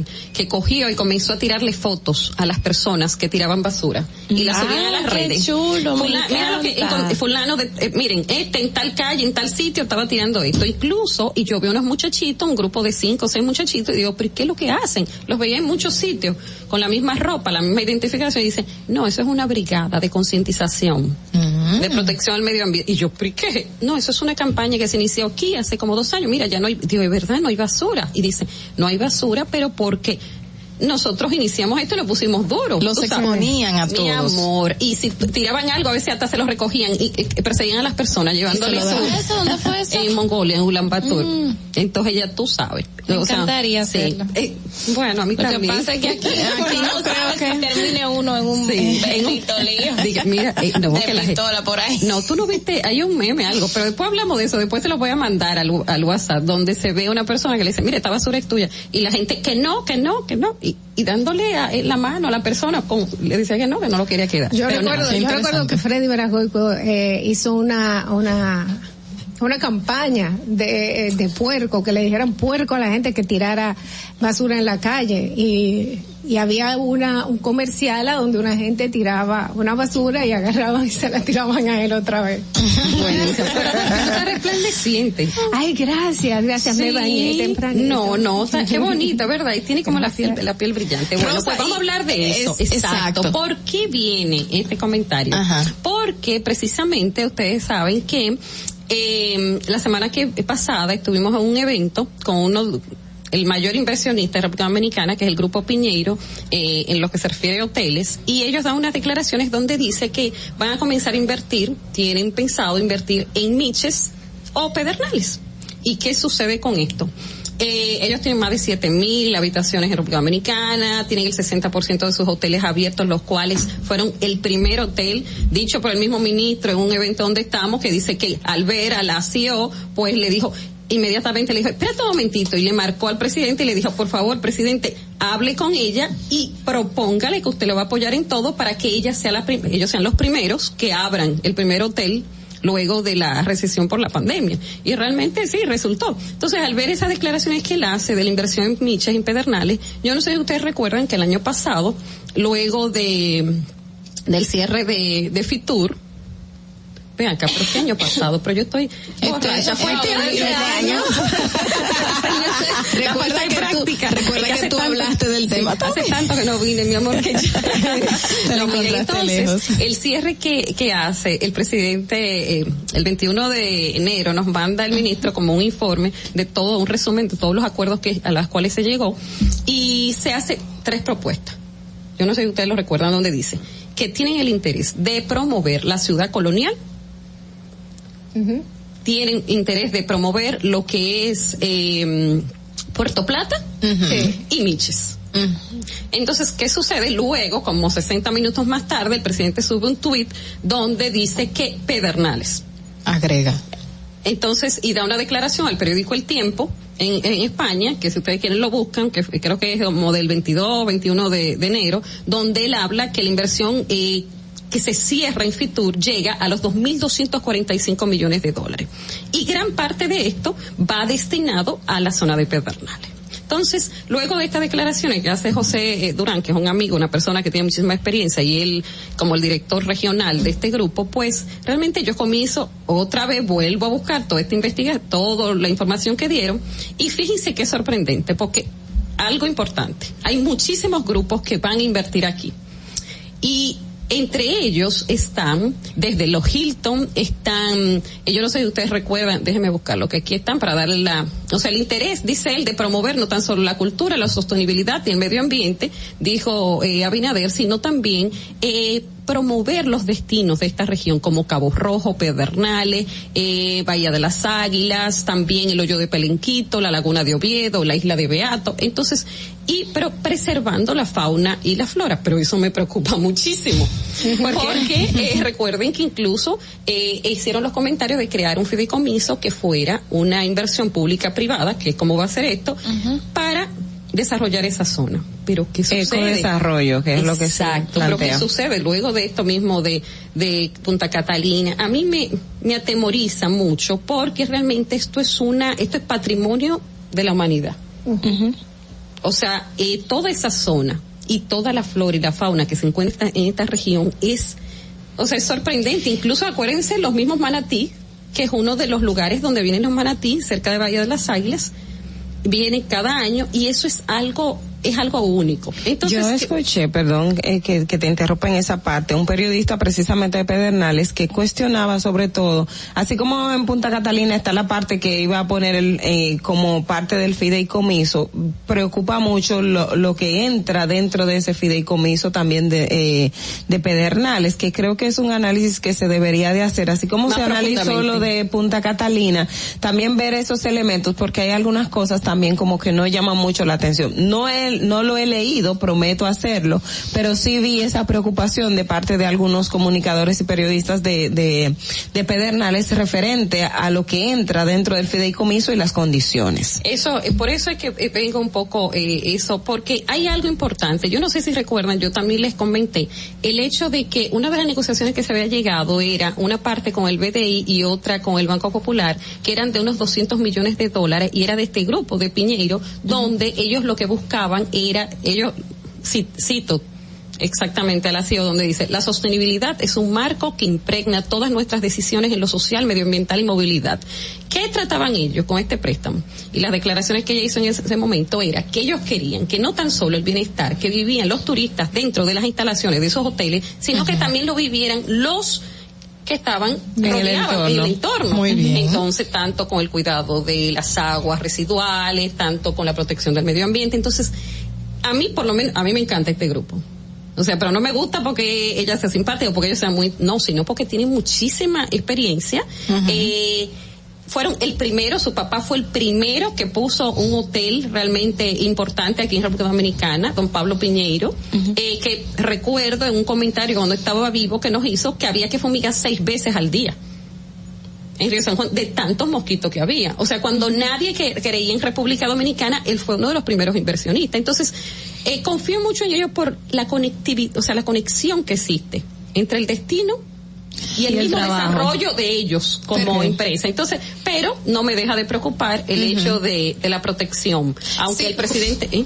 No, que justamente estaba leyendo y qué bueno que resaltaste ese punto de la preocupación. Según ellos indican, no habla, no habrá solo una inversión en la infraestructura física, sino también el acompañamiento de, podríamos decir que lo que hace la Barrick de responsabilidad social. No, no, no. Hay una palabra específica después de que tú haces una construcción, lo que tú tienes que hacer para poder volver esos espacios a la normalidad. Ah, no, no es esa, pero yo yo se las no recuerdo. Que vamos a buscar. Exacto. Esa esa sí. ayuda al medio ambiente supuestamente se comprometieron a hacerlo. Van a hacer también un acueducto, el sistema eléctrico lo van a mejorar, la electrificación de la zona que no solamente va a ser para los hoteles y sino también para los lugareños o sea que va a haber un avance para la provincia Pedernales. Mira, esperemos que sí, porque fíjate, algo que yo sí he visto en otros lugares del mundo donde y los lugares eh, que se quieren se logra se logra, pero a través de que sean, mira, la generación de energía. Yo recuerdo, miren, eh, no sé, ustedes se acuerdan que lo comentamos también una vez acerca del lugar este de Bahía de las Águilas, eh, Eco del Mar, donde la generación de energía casi en 100% es solar. Uh -huh. Entonces son cosas que debemos prever, cuidar, claro, sin eh, dañar lo que es el, la, el como la, no, y también la fama que tenemos, ¿verdad? De, de la hospitalidad, la industria eh, de hospitalidad. Pero entonces, eh, volvemos a eso. Vamos a analizar, está bien, muy bien, los 2.245 millones, eh, toda la inversión. Eso es una primera fase, ¿no?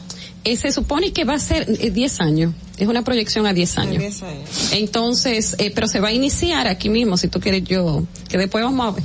Mira, vamos a, eh, o sea, todo lo que es asimismo 10 años, con una inversión estimada de 2.245 millones de dólares, que va a ser, la inversión va a ser primero 1.300 millones de dólares para la construcción de 4.700 habitaciones. Luego, eh, se convertirán en 12.000 habitaciones, al final del proyecto y resaltó que eh, este nuevo y espectacular polo turístico creará cerca de 20.000 empleos directos y más de 50.000 indirectos. Entonces, van a ser en varias etapas. Eh, señores, no es por nada, pero tú lo sabes. El sur es una de las zonas más hermosas de este país. Bellísimo. Y que están menos desarrolladas. Y la diversidad. Desde que tú comienzas por Bani, hasta que tú terminas ya en Cayo Rojo y todo eso, lo, señores, mira, se Lo, la piel. lo importante, eso es verdad, lo importante es la sostenibilidad del Mira, medio ambiente. Yo, tengo la, yo tengo la versión y es la que voy a dar, ¿verdad? La versión sobre todo del sector de las instituciones que están involucradas porque he hecho algunas entrevistas a funcionarios y realmente primero constituye todo un reto el hecho de, de garantizar cierto respeto en un área y, y yo, de hecho yo hice un trabajo y aquí lo, lo estoy, lo voy a compartir algunas de las, de los datos que tengo. O sea, se trata de construir unas dos, 12 mil habitaciones en una provincia que tiene el 68% de su área protegida. Ese es el problema. Ese, o sea, ese es, el, escenario. Es difícil. Entonces, de las cosas que señala el, por ejemplo, esto fue una entrevista que yo le hice al director de Alianza Público-Privada. Ah, ah, Es- exactamente, es- Montroy. hacen Que me, que me llama mucho la curiosidad, yo quiero conocer. por ejemplo, sí, habla, él habló y, y menciona algunas de la baja densidad que se utilizará se- una construcción de baja densidad. O sea, si tomamos, dice él, y cito, si tomamos como ejemplo lo que ocurre en Bávaro Punta Cana, que por cada hectárea se construye cerca de 30 habitaciones, nosotros estamos hablando de cerca de 12 habitaciones en Pedernales es una tercera parte de lo que se de la, del promedio que se utiliza en Bávaro Punta Cana. Otra medida dice que bueno que está in- involucrado el medio ambiente de lleno en todo este proyecto, un poco para vigilar todo el proceso que, que se utiliza y también que es muy importante que Bahía de las Águilas no contempla ser tocada, no con, ahí no se contempla edificar ni hoteles, sino que dice y cito ser un atractivo eh, que será un atractivo complementario al desarrollo de los hoteles que estarán en el área de Cabo Rojo y La Cueva. Realmente, el tema de Pedernales, y si tú lo ves desde muchas perspectivas, primero tienes las playas que son bellísimas. Sí. Segundo, tienes, eh, y tienes áreas también que son de bosques que están en, en las zonas, por ejemplo, el, el, el hoyo de El hoyo está por ahí, pero también tienes Señores, y eso es muy importante y eso es muy bueno para los dos lados del país, el tema de la frontera.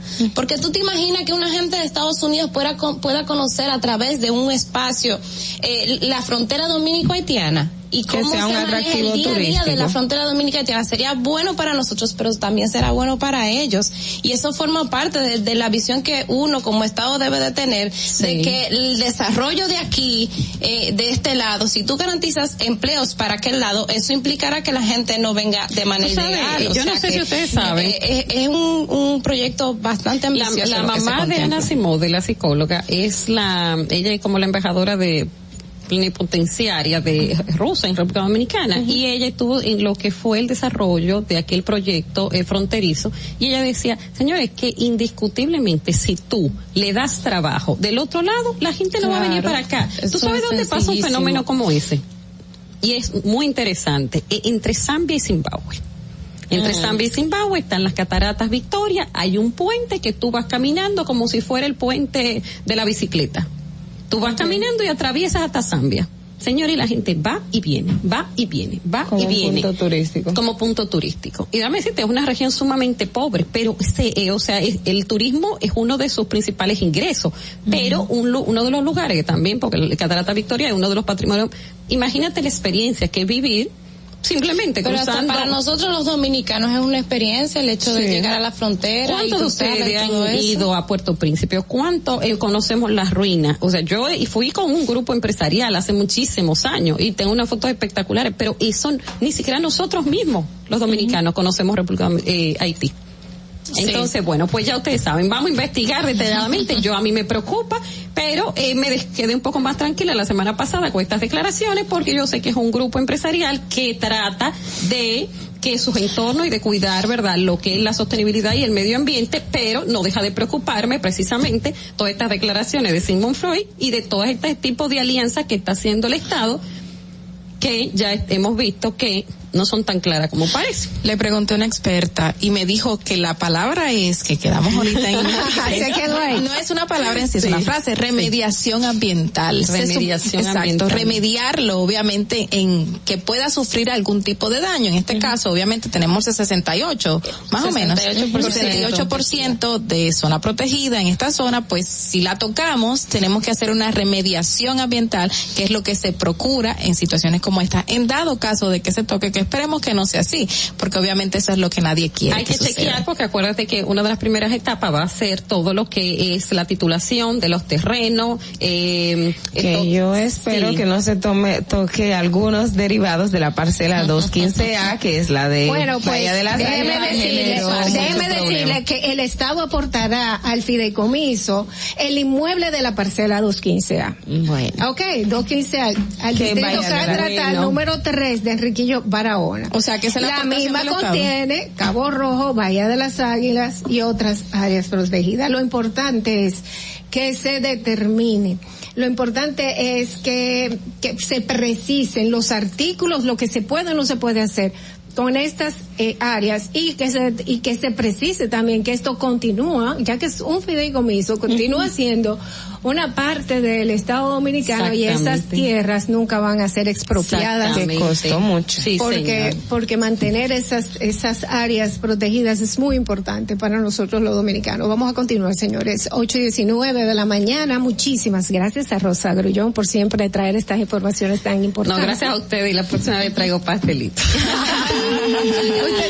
Quédense con nosotros, vamos a una breve pausa y regresamos con Distrito Informativo. Atentos, no te muevas de ahí. El breve más contenido en tu distrito informativo. El turismo no estaba entrando aquí a Samaná. Era muy mínimo. La pandemia y la situación del peaje fueron dos cosas difíciles. El peaje sombra, le han quitado los precios, está entrando más turismo aquí a Samaná, más personalidades, no solamente yo, sino todo Samaná, todas las comunidades como las galeras, la terrena, todo el sector turístico, estamos dando gracias a Dios. Estamos muy satisfechos, orgullosos. Aquí hubo un cambio, yo diría 100%. Nuestro señor presidente, que Dios lo bendiga mucho, nos ha facilitado muchas cosas aquí. Ahora no, ahora gracias a Dios todo el mundo aquí en Samaná. Estamos felices en la vida. Gobierno de la República Dominicana. Síguenos en nuestra cuenta de Instagram para mantenerte informado de todo lo que sucede en el programa. Arroba Distrito Informativo. Glen Beauty Salón con su Nails Bar Spa y Estética. Somos un centro equipado con las mejores tecnologías de belleza y un personal capacitado listo para que tengas una experiencia glam. Contamos con las técnicas más avanzadas de uñas, spa y centro de estética. Somos especialistas en reparación e hidratación de cabello botox capilar. Glam tiene para ti todo lo que necesitas para consentirte. Visítanos en la prestigiosa zona de Bellavista. Llámanos y reserva tu cita al 809-333-5174 y al WhatsApp 849-255-5174. Tenemos un espacio para ti. Glam Beauty Salon, Nails Bar, Spa y Estética.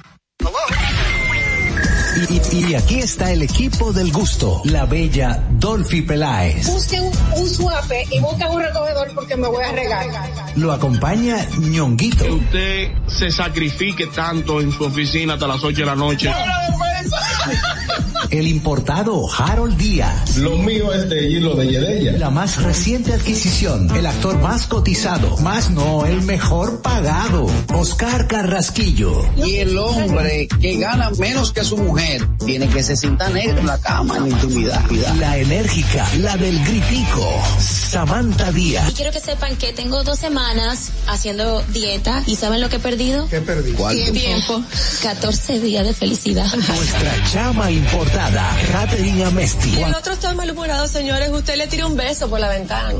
Juan Carlos Pichardo. Señores, esto es el gusto de las 12. Sintonice a partir de las 12 del mediodía por La Roca 91.7. Si quieres más diversión, no busques, no hay más.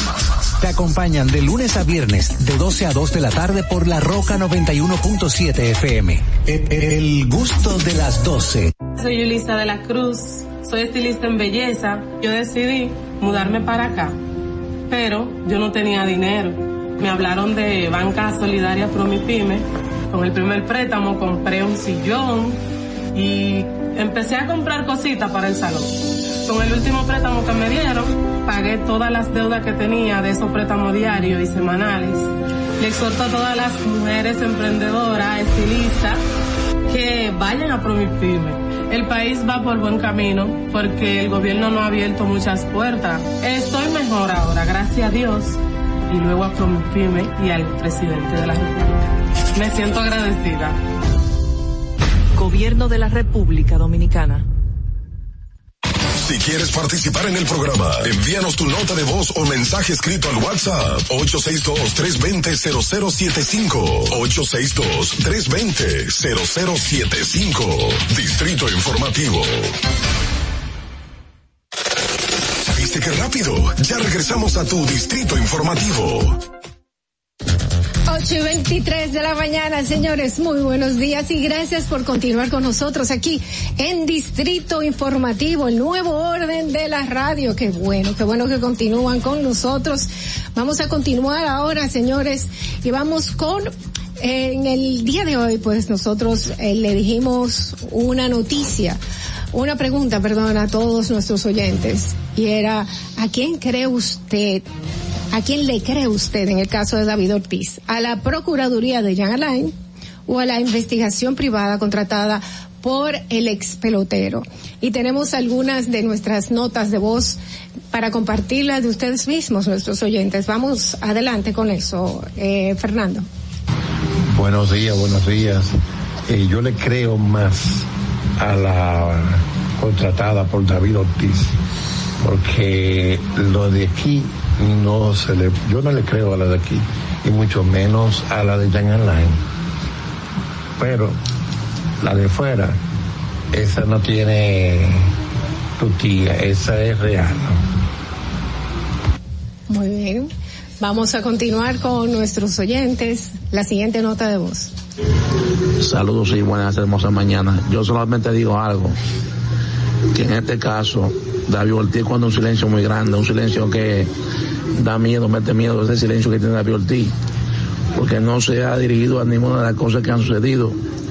Eh, desde el primer momento que se le dio el tiro, después y eso, y él sabe bien que se lo dio, tiene lo que pasa es que no sé qué, qué David Ortiz esconde entonces David Ortiz la justicia americana, la justicia dominicana, el pueblo en general, quiere saber qué tú escondes, por qué motivo el abusador es sagrado para ti, por qué motivo tan, hay tanto amor entre ustedes que aún no lo entiendo. Ustedes están como si fueran las mujeres, aquellas con su marido en su hogar, que pelean y se matan, y el que está en la calle no tiene que enterarse de nada. Yo entiendo que eso es un asunto muy privado entre el abusador y David Ortiz.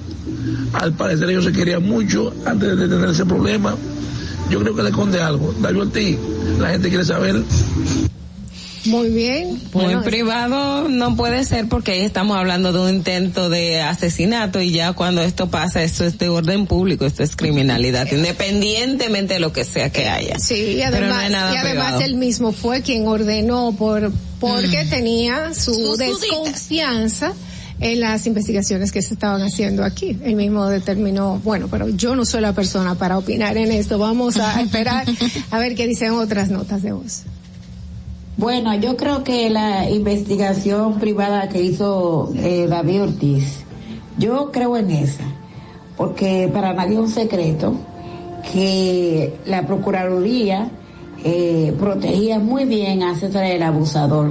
Tanto lo protegía que, que parece que le avisaron que lo, lo iban a, a agarrar y, y, escapó.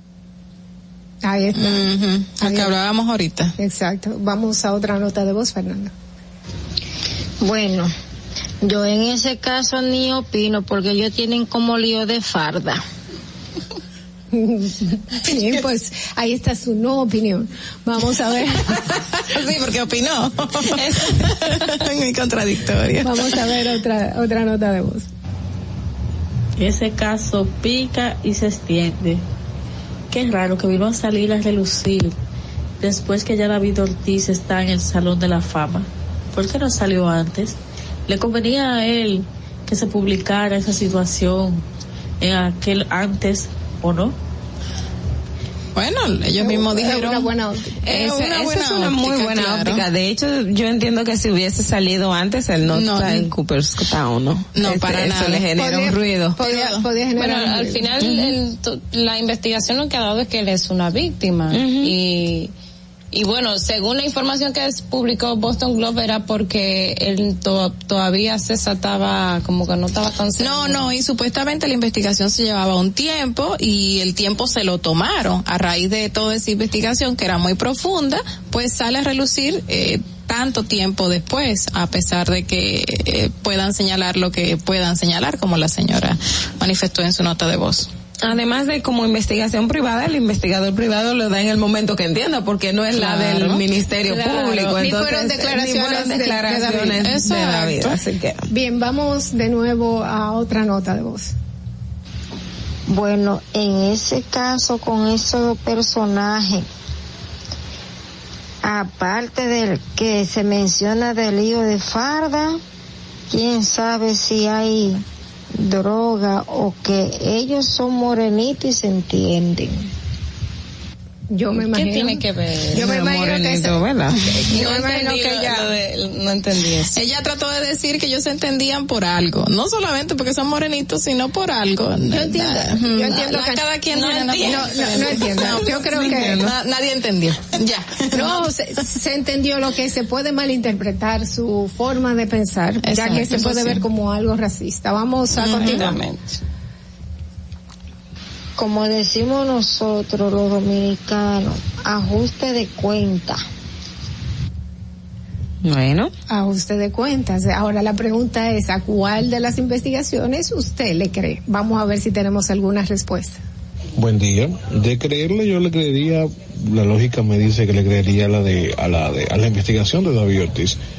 Porque la de la Procuraduría, por lo menos la gestión de Jen Alain, está un poquito con directivas. Entonces vamos a esperar que todo fluya bien, a ver qué pasa. Buen día. Buen día, bueno, eh, vamos. Ven acá, y hola, tú que tienes más experiencia que nosotros trabajando en, con eso de, de la justicia, uh -huh. ¿se podría abrir una investigación paralela en ese caso? Um, o David sea, Ortiz, ministerio. Eh, como querellante, David Ortiz como querellante puede poner, o sea, su, su, su denuncia particular en cualquier momento del proceso. Es decir, como él es... Y se como una él, investigación independientemente del proceso que lleva, porque acuérdate que ya hay unos cuantos presos y eso. Sí, y en el mismo proceso que, que está en curso con estos elementos que forman parte de la investigación, de hecho, como son elementos nuevos, probablemente que el Ministerio Público no los tomó en cuenta, se puede eh, utilizar como base para una nueva investigación y ahí ya no se puede... Eh, argumentar lo de la doble persecución, que es el no bis in idem uh -huh. y, y, que el delito prescribió todo este tipo de, de, elementos. O sea, que puede dar pie a una nueva investigación o en la, en la misma que está aportar nuevos elementos. Okay. Veamos otras, otras notas de voz. Vamos a escucharlas. Buenos días, buenos días, mis chiquillas hermosas y preciosas, que Dios me la bendiga bastante. Ay, bueno, eh, bueno, claro, yo le creo a la, al FBI, a la investigación que David Ortiz mandó hacer fuera. Aquí no, eso no tenía credibilidad, además eso era voz popular de que eso estaba falseado y que había algo más profundo. Y qué bueno que se descubrió y qué bueno que hicieron quedar mal al fiscal eh, Jean Alain para que se, se, se le desvistió, se le cayeron las vestiduras a él de la mentira tan grande que armó.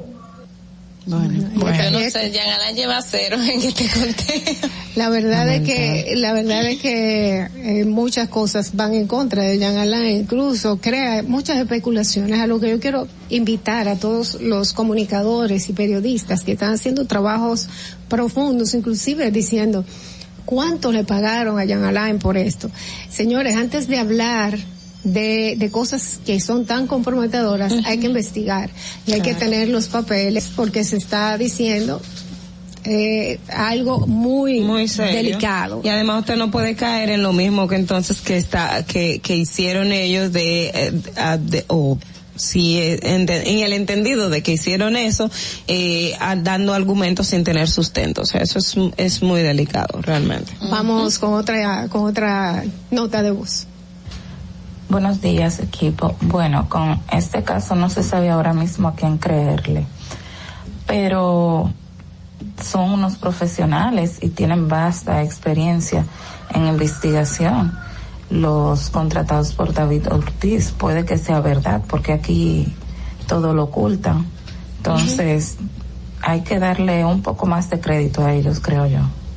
Bueno, sí, no, y, la gente, todos los medios nacionales están relatando lo que se menciona en ese medio internacional y es lo que están dando a conocer. Aquí, por lo menos todos los medios impresos han sacado la información de este medio.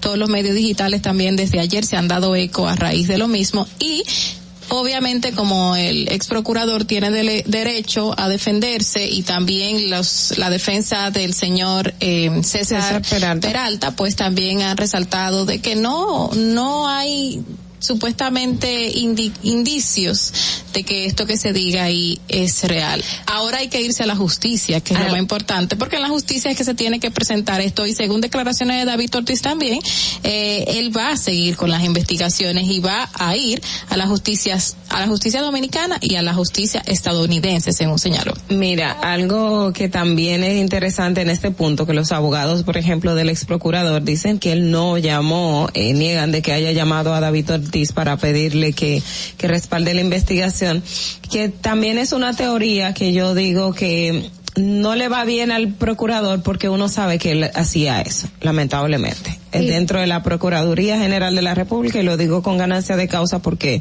eh, uno ha conocido de casos y ha tenido experiencia que te dice, mire, apoye la investigación del Ministerio Público, que esto, que esto, pero pero ¿por qué? O sea, usted está presentando una investigación y tiene que, que tener los elementos y la gente sol- solamente es tener esa, ese, ese punto de vista. Entonces, lamentablemente Jan Alain no solo llamaba a la gente, sino los periodistas tenemos experiencia que llamaba a los dueños de los medios, llamaba a los periodistas, llamaba a todo el mundo cuando había una información. Entonces es una práctica común. alguien, o ponía a alguien a llamar, No, como llamaba pasó, directo. como pasó en algunas ocasiones que llegaron a, a lugares donde yo estaba, que ponía a alguien también a llamar. Y mira que qué bueno que resaltaste esa parte de que él llama o no llama. No creo que un expediente que tiene una investigación tan profunda y con una persona tan respetada en los Estados Unidos diga una mentira de que en el momento en que se llame a esta persona, o sea, a David Ortiz, estén también otras personas al lado de él. Señala exactamente quiénes estaban al lado del señor David Ortiz en el momento en que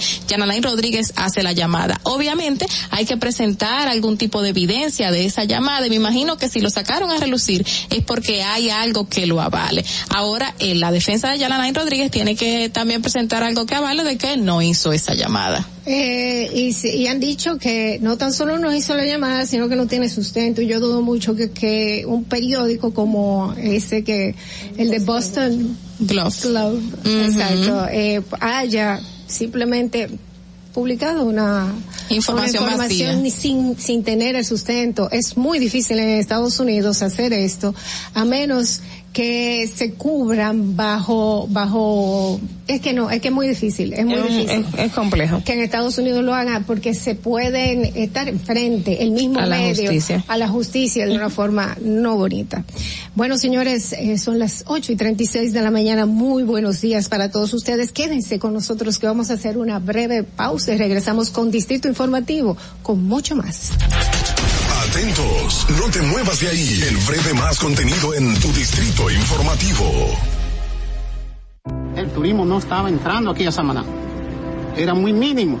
La pandemia y la situación del peaje fueron dos cosas difíciles. El peaje sombra, le han quitado los precios, está entrando más turismo aquí a Samaná, más personalidades, no solamente yo, sino todo Samaná, todas las comunidades como las galeras, la terrena, todo el sector turístico, estamos dando gracias a Dios. Estamos muy satisfechos, orgullosos. Aquí hubo un cambio, yo diría 100%. Nuestro señor presidente, que Dios lo bendiga mucho, nos ha facilitado muchas cosas aquí.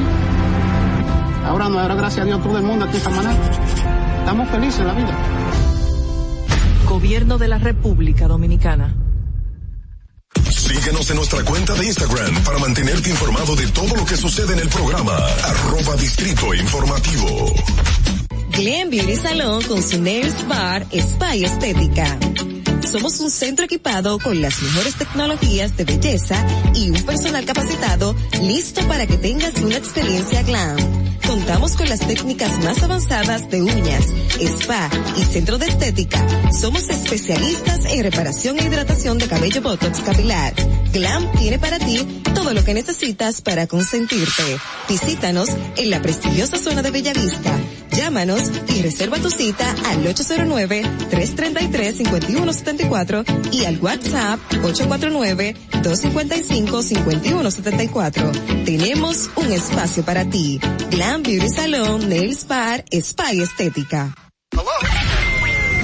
Y, y aquí está el equipo del gusto, la bella Dolphy Peláez. Busquen un suape y busquen un recogedor porque me voy a regar. Lo acompaña ñonguito. Que usted se sacrifique tanto en su oficina hasta las 8 de la noche. El importado Harold Díaz. Lo mío es de hilo de Yedella. La más reciente adquisición. El actor más cotizado. Más no, el mejor pagado. Oscar Carrasquillo. Y el hombre que gana menos que su mujer tiene que se sienta negro en la cama en la intimidad. La enérgica, la del gritico. Samantha Díaz. Y quiero que sepan que tengo dos semanas haciendo dieta y ¿saben lo que he perdido? ¿Qué perdí? Tiempo. 14 días de felicidad. Nuestra chama importada, Catherine Amesti. Y el otro está malhumorado, señores. Usted le tira un beso por la ventana.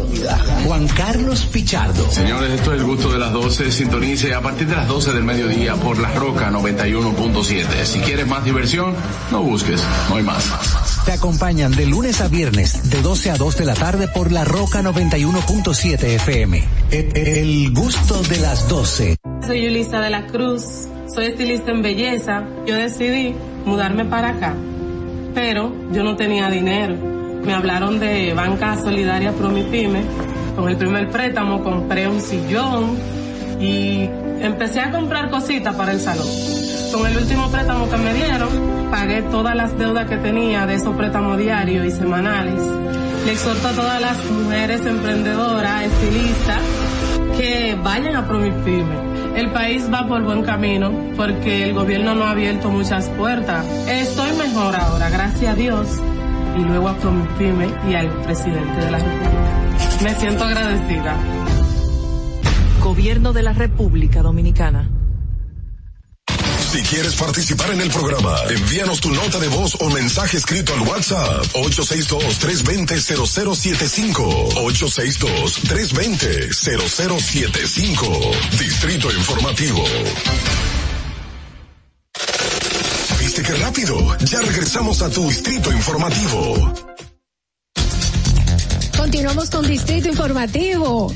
8 y 40 de la mañana, señores. Vamos, ánimo a iniciar esta semana con un lunes diferente, con un lunes optimista. ¿Verdad que sí? Pero antes, vamos a informarle de las últimas cositas que están pasando ahora mismo. Eh, Natalie, ¿tienes una información? Sí, el presidente Luis Abinader salió esta mañana a San José, Costa Rica para participar de la tercera cumbre de Alianza para el Desarrollo de la Democracia. Su salida se produjo a las 7.20 de la mañana en un vuelo privado desde la base aérea de San Isidro y está programado llegar hoy mismo. Su vuelo de regreso es cerca de las 10. A las 10 eh, por la misma terminal.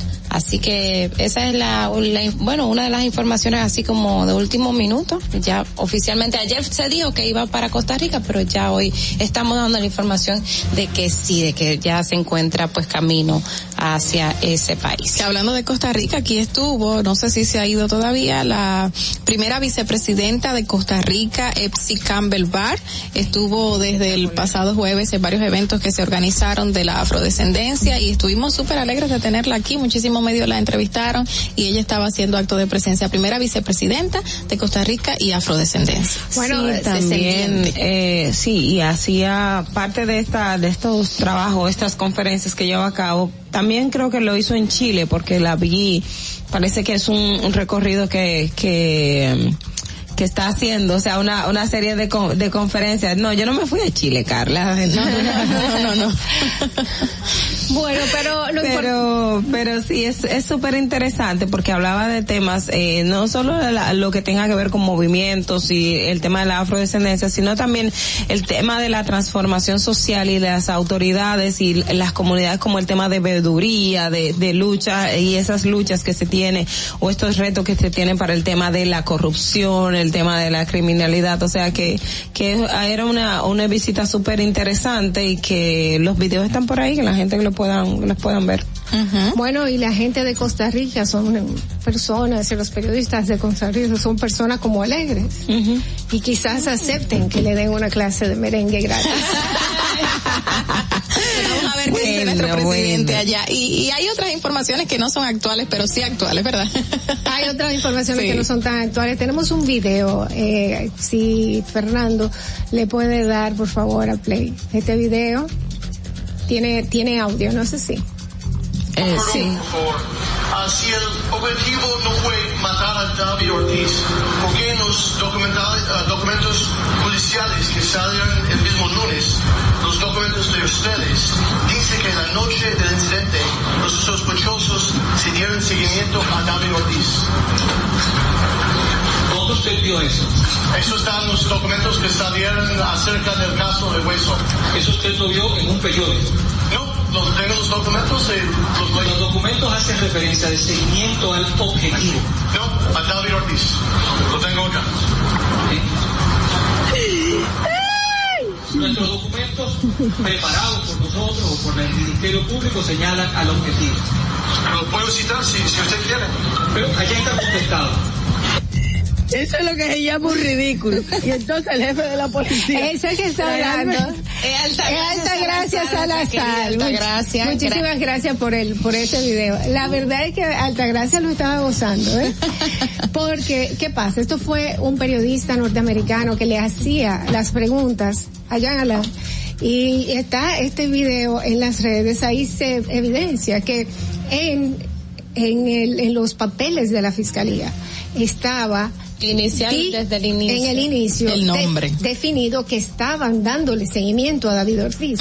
Y esto, de una u otra forma, fue simplemente borrado. Mira, eso deja eh, eh, la palabra utilizada por la prestigiosa periodista Altagracia Salazar eh, es muy muy justa porque eso deja en ridículo lamentablemente al ex procurador general que en ese momento sale en un video diciendo con mucha vehemencia de que ese periodista que tenía en su mano una documentación que avalaba lo que él decía era falso y se lo dijo en su cara así que es falso que decía objetivo yo no sé si era que ya el procurador en ese entonces no conocía que ese periodista ya tenía esa No, no, documentación es que en su esa mano documentación la dio la Procuraduría. avalaba. Es que fue la Procuraduría que pero lo dio yo en ese momento. específicamente él que porque venía del extranjero un periodista extranjero que estaba aquí a lo mejor por eso él creía bueno él no la tiene pero lamentablemente sí la tenía y sí tenía base para hablar y quedó en ridículo y está quedando en ridículo ahora mismo el ex procurador general de la República No, y quedó en ridículo también en ese momento, porque yo recuerdo que todo el mundo salió como, ven acá, y, y este cambio que hay, porque literalmente fue que nos cambiaron cambio, la, la historia, historia. completamente. Mira, decía antes de la pausa, y quiero resaltarlo aquí, que a veces ahí nosotros, bueno, los periodistas sabemos un poco de estrategia, no sabemos tanto como, como quienes se dedican a estrategia de comunicación, pero ayer el equipo de Jean Elan, el equipo de abogados, eh, inicialmente anunció una respuesta a esa información que se daría este lunes, una rueda de prensa para este lunes. Y resulta que finalmente se hizo la rueda de prensa a- a- ayer mismo en, en horas de la tarde. Y digo yo que desde el punto de vista de comunicación no les convino porque si usted verifica todos los medios de comunicación tienen la historia principal, la historia de Boston Globe, lo que trae, qué es lo que dicen Boston Globe. Si ellos lo hubieran dejado para hoy, entonces en el día de mañana Iba pues, a ser una se reacción.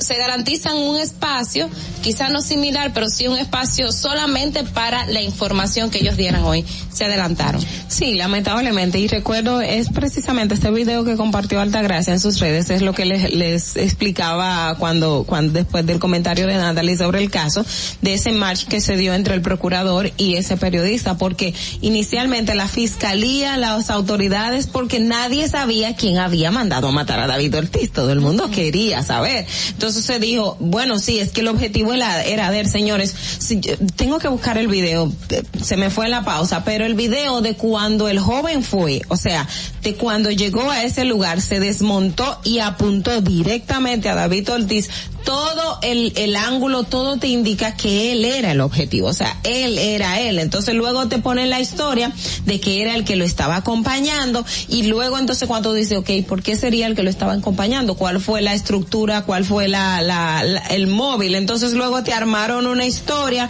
de que él tenía una deuda que no sé hace cuánto tiempo y tenía un local y empezó y uno decía, pero, pero como que esto no, no, No combina mucho, no cuadra. Entonces tenía muchos baches, además de que el objetivo se veía, o sea, cuando nadie, nadie, ningún sicario, el que conoce la cómo funciona el, el, tema del sicariato aquí en el país, claro, lamentablemente cuando el caso de las chicas Natalia Sink y Zuleika fue una confusión por el vehículo, pero eh, era prácticamente lo mismo, fue fue, fue un objetivo que se que se confundió, pero en el caso de David Ortiz, o sea, el objetivo estaba claro, el chico llegó, se desmontó, sabía quién era porque se llamó, se vio del tema de, de la de la ubicación, o sea, tenía toda la información, no había tiempo para tú decir se confundió. Y ellos armaron un expediente, una teoría de caso que al final quedaban cosas cojas, es como la mesa de la pata coja. Mi- Mira, ese, ese video que ahora pusimos nosotras de esa rueda de prensa que dio el ex procurador general de la República me recuerda tanto a la estrategia misma que utilizó Marlin en el momento del caso de Emily Peguero,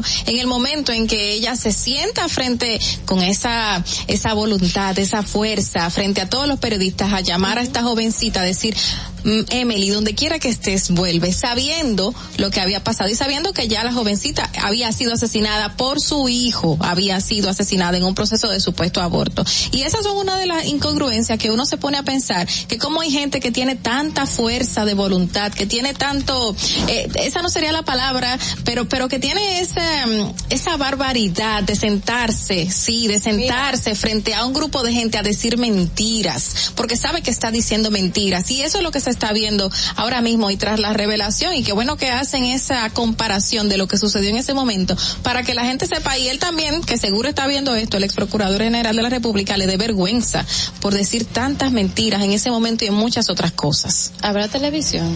Claro que sí, eh, no donde seguro, tú sabes, privilegio. Mira, eh, te, te quería comentar que tú sabes que César el Abusador, cuando salió todo de César el Abusador, uno de los primeros videos que comenzaron a captar fue el video donde él sale eh, visitando eh, las inmediaciones, o sea, el, el centro donde estaba David Ortiz. Él fue- él fue para la clínica. Él fue para la clínica. Y de Sí. hecho, déjame mencionar a mi querida Altagracia otra vez, porque Altagracia dice de que ustedes no han visto películas, ustedes no han visto esa serie de, de- de investigaciones.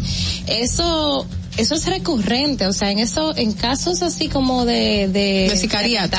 eh, de, de, de la muerte de una persona que uno de los acusados, eh, o sea, Va a confirmar que ocurra. Exactamente. O sea, él tiene que estar seguro de que ocurrió. La persona va, por ejemplo, al velorio y, pero va supuestamente a, no, no, es que va, como dice Olga, o sea, eso es una conducta que eh, se repite mucho en los casos de asesinato y eso, o sea, incluso eso fu- funciona como elemento para los investigadores de comenzar, ok, ¿quiénes fueron los que estuvieron ahí en, en el evento o en el velatorio o en este caso eh, con, con esta muchacha que, con esta madre que decía, mira, a, a esta chica que aparece. Mira que justamente por ahí también anda circulando un video del, del padre del señor David Ortiz eh, resaltando, exacto, que David Ortiz siempre iba a este lugar a compartir cada cierto tiempo y que eh, ahí estaban apostados regularmente dos y tres patrullas policiales a las cuales él le daba algo de dinero y se quedaban en la zona cuidándolo, según resalta el padre de David Ortiz, pero que esa noche exactamente se fueron unos 15 o 20 minutos antes y que eso fue muy extraño,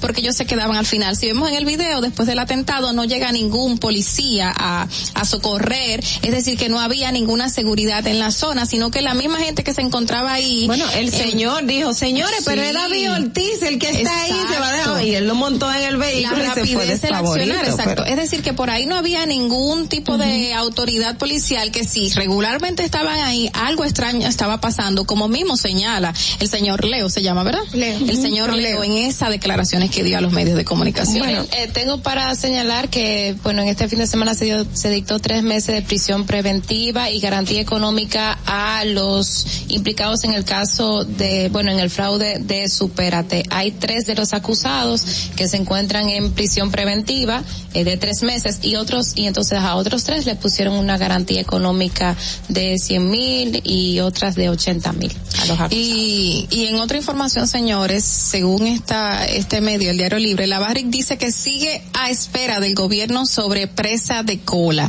Dice que al menos 23, 23 opciones evalúa la minera Barrick Pueblo Viejo para la construcción de otras presas de colas, otras presas de cola que le permitan con, co- que le permitan prolongar sus operaciones en el yacimiento ubicado en la provincia de Sánchez Ramírez. Dentro de estas figuras, las de Cuance, en comunidad perteneciente a Monteplata y cercana a la mina, una de las alternativas de la empresa que ve como más viabilidad. Y también resaltan de que no han podido comenzar porque las, los comunitarios han impedido de que se realice la investigación más profunda para evaluar si la zona está o no adecuada para hacer esta presa de cola. Mira, y tú sabes que en esa parte de las investigaciones, aquí yo entiendo que la ley se debe de revisar. Si bien en otros países es igual, pero creo que debe haber una, un parámetro, porque una empresa que va a construir algo que tenga que hacer el estudio de impacto ambiental te dice, nadie que tú le mande a pagar para que te haga un estudio de impacto ambiental te va a decir lo contrario. Entonces yo creo que eso como que se debe de regular de quién va a hacer el estudio de impacto ambiental a la hora de decidir un elemento tan importante como es el tema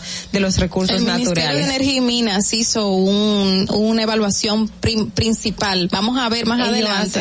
Exacto, que Bueno, va a salir a relucir. Es importante que se sepa que los ambientalistas han advertido que en, en áreas donde llueve mucho no se puede hacer una presa de cola. Tampoco Imposible. donde hay corrientes de agua, donde nacen ríos, donde hay muchos arroyos.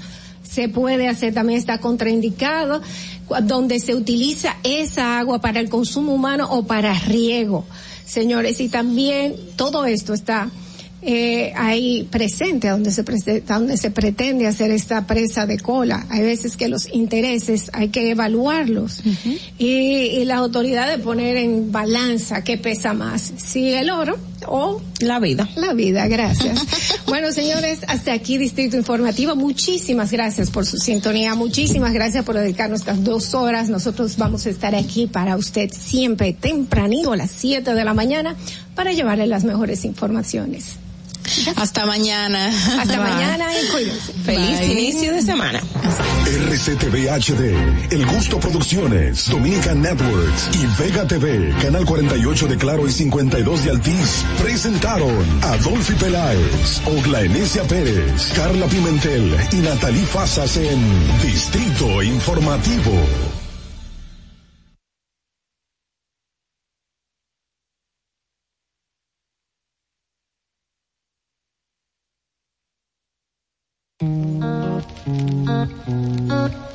Sorry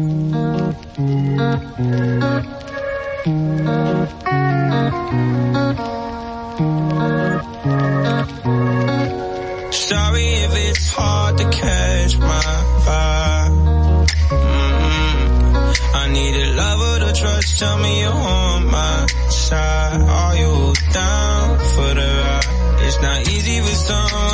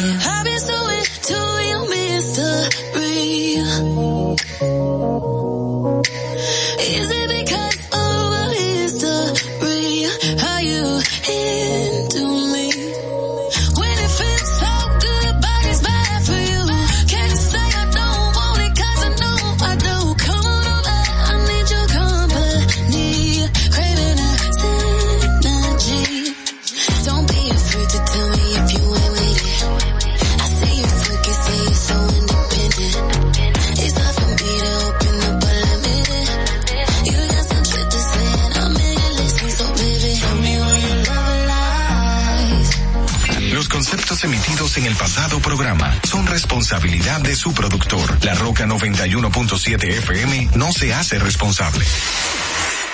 Desde Santo Domingo, you're listening to 91.7 La Roca. Uniformes Batiza, única tienda con todo tipo de uniformes en existencia y por encargos. 42 años siendo líderes en el mercado dominicano, en la venta al detalle y al por mayor de uniformes tradicionales y personalizados, bordado, serigrafía y sublimación. Visítanos en cualquiera de nuestras sucursales en Santo Domingo, Avenida Mella, Naco y Punta Cana. Síguenos en las redes sociales, arroba Uniformes Batiza. Tu imagen corporativa en manos de expertos. Uniformes Batiza. Ahora en La el, el- el- éxito trending de Laura.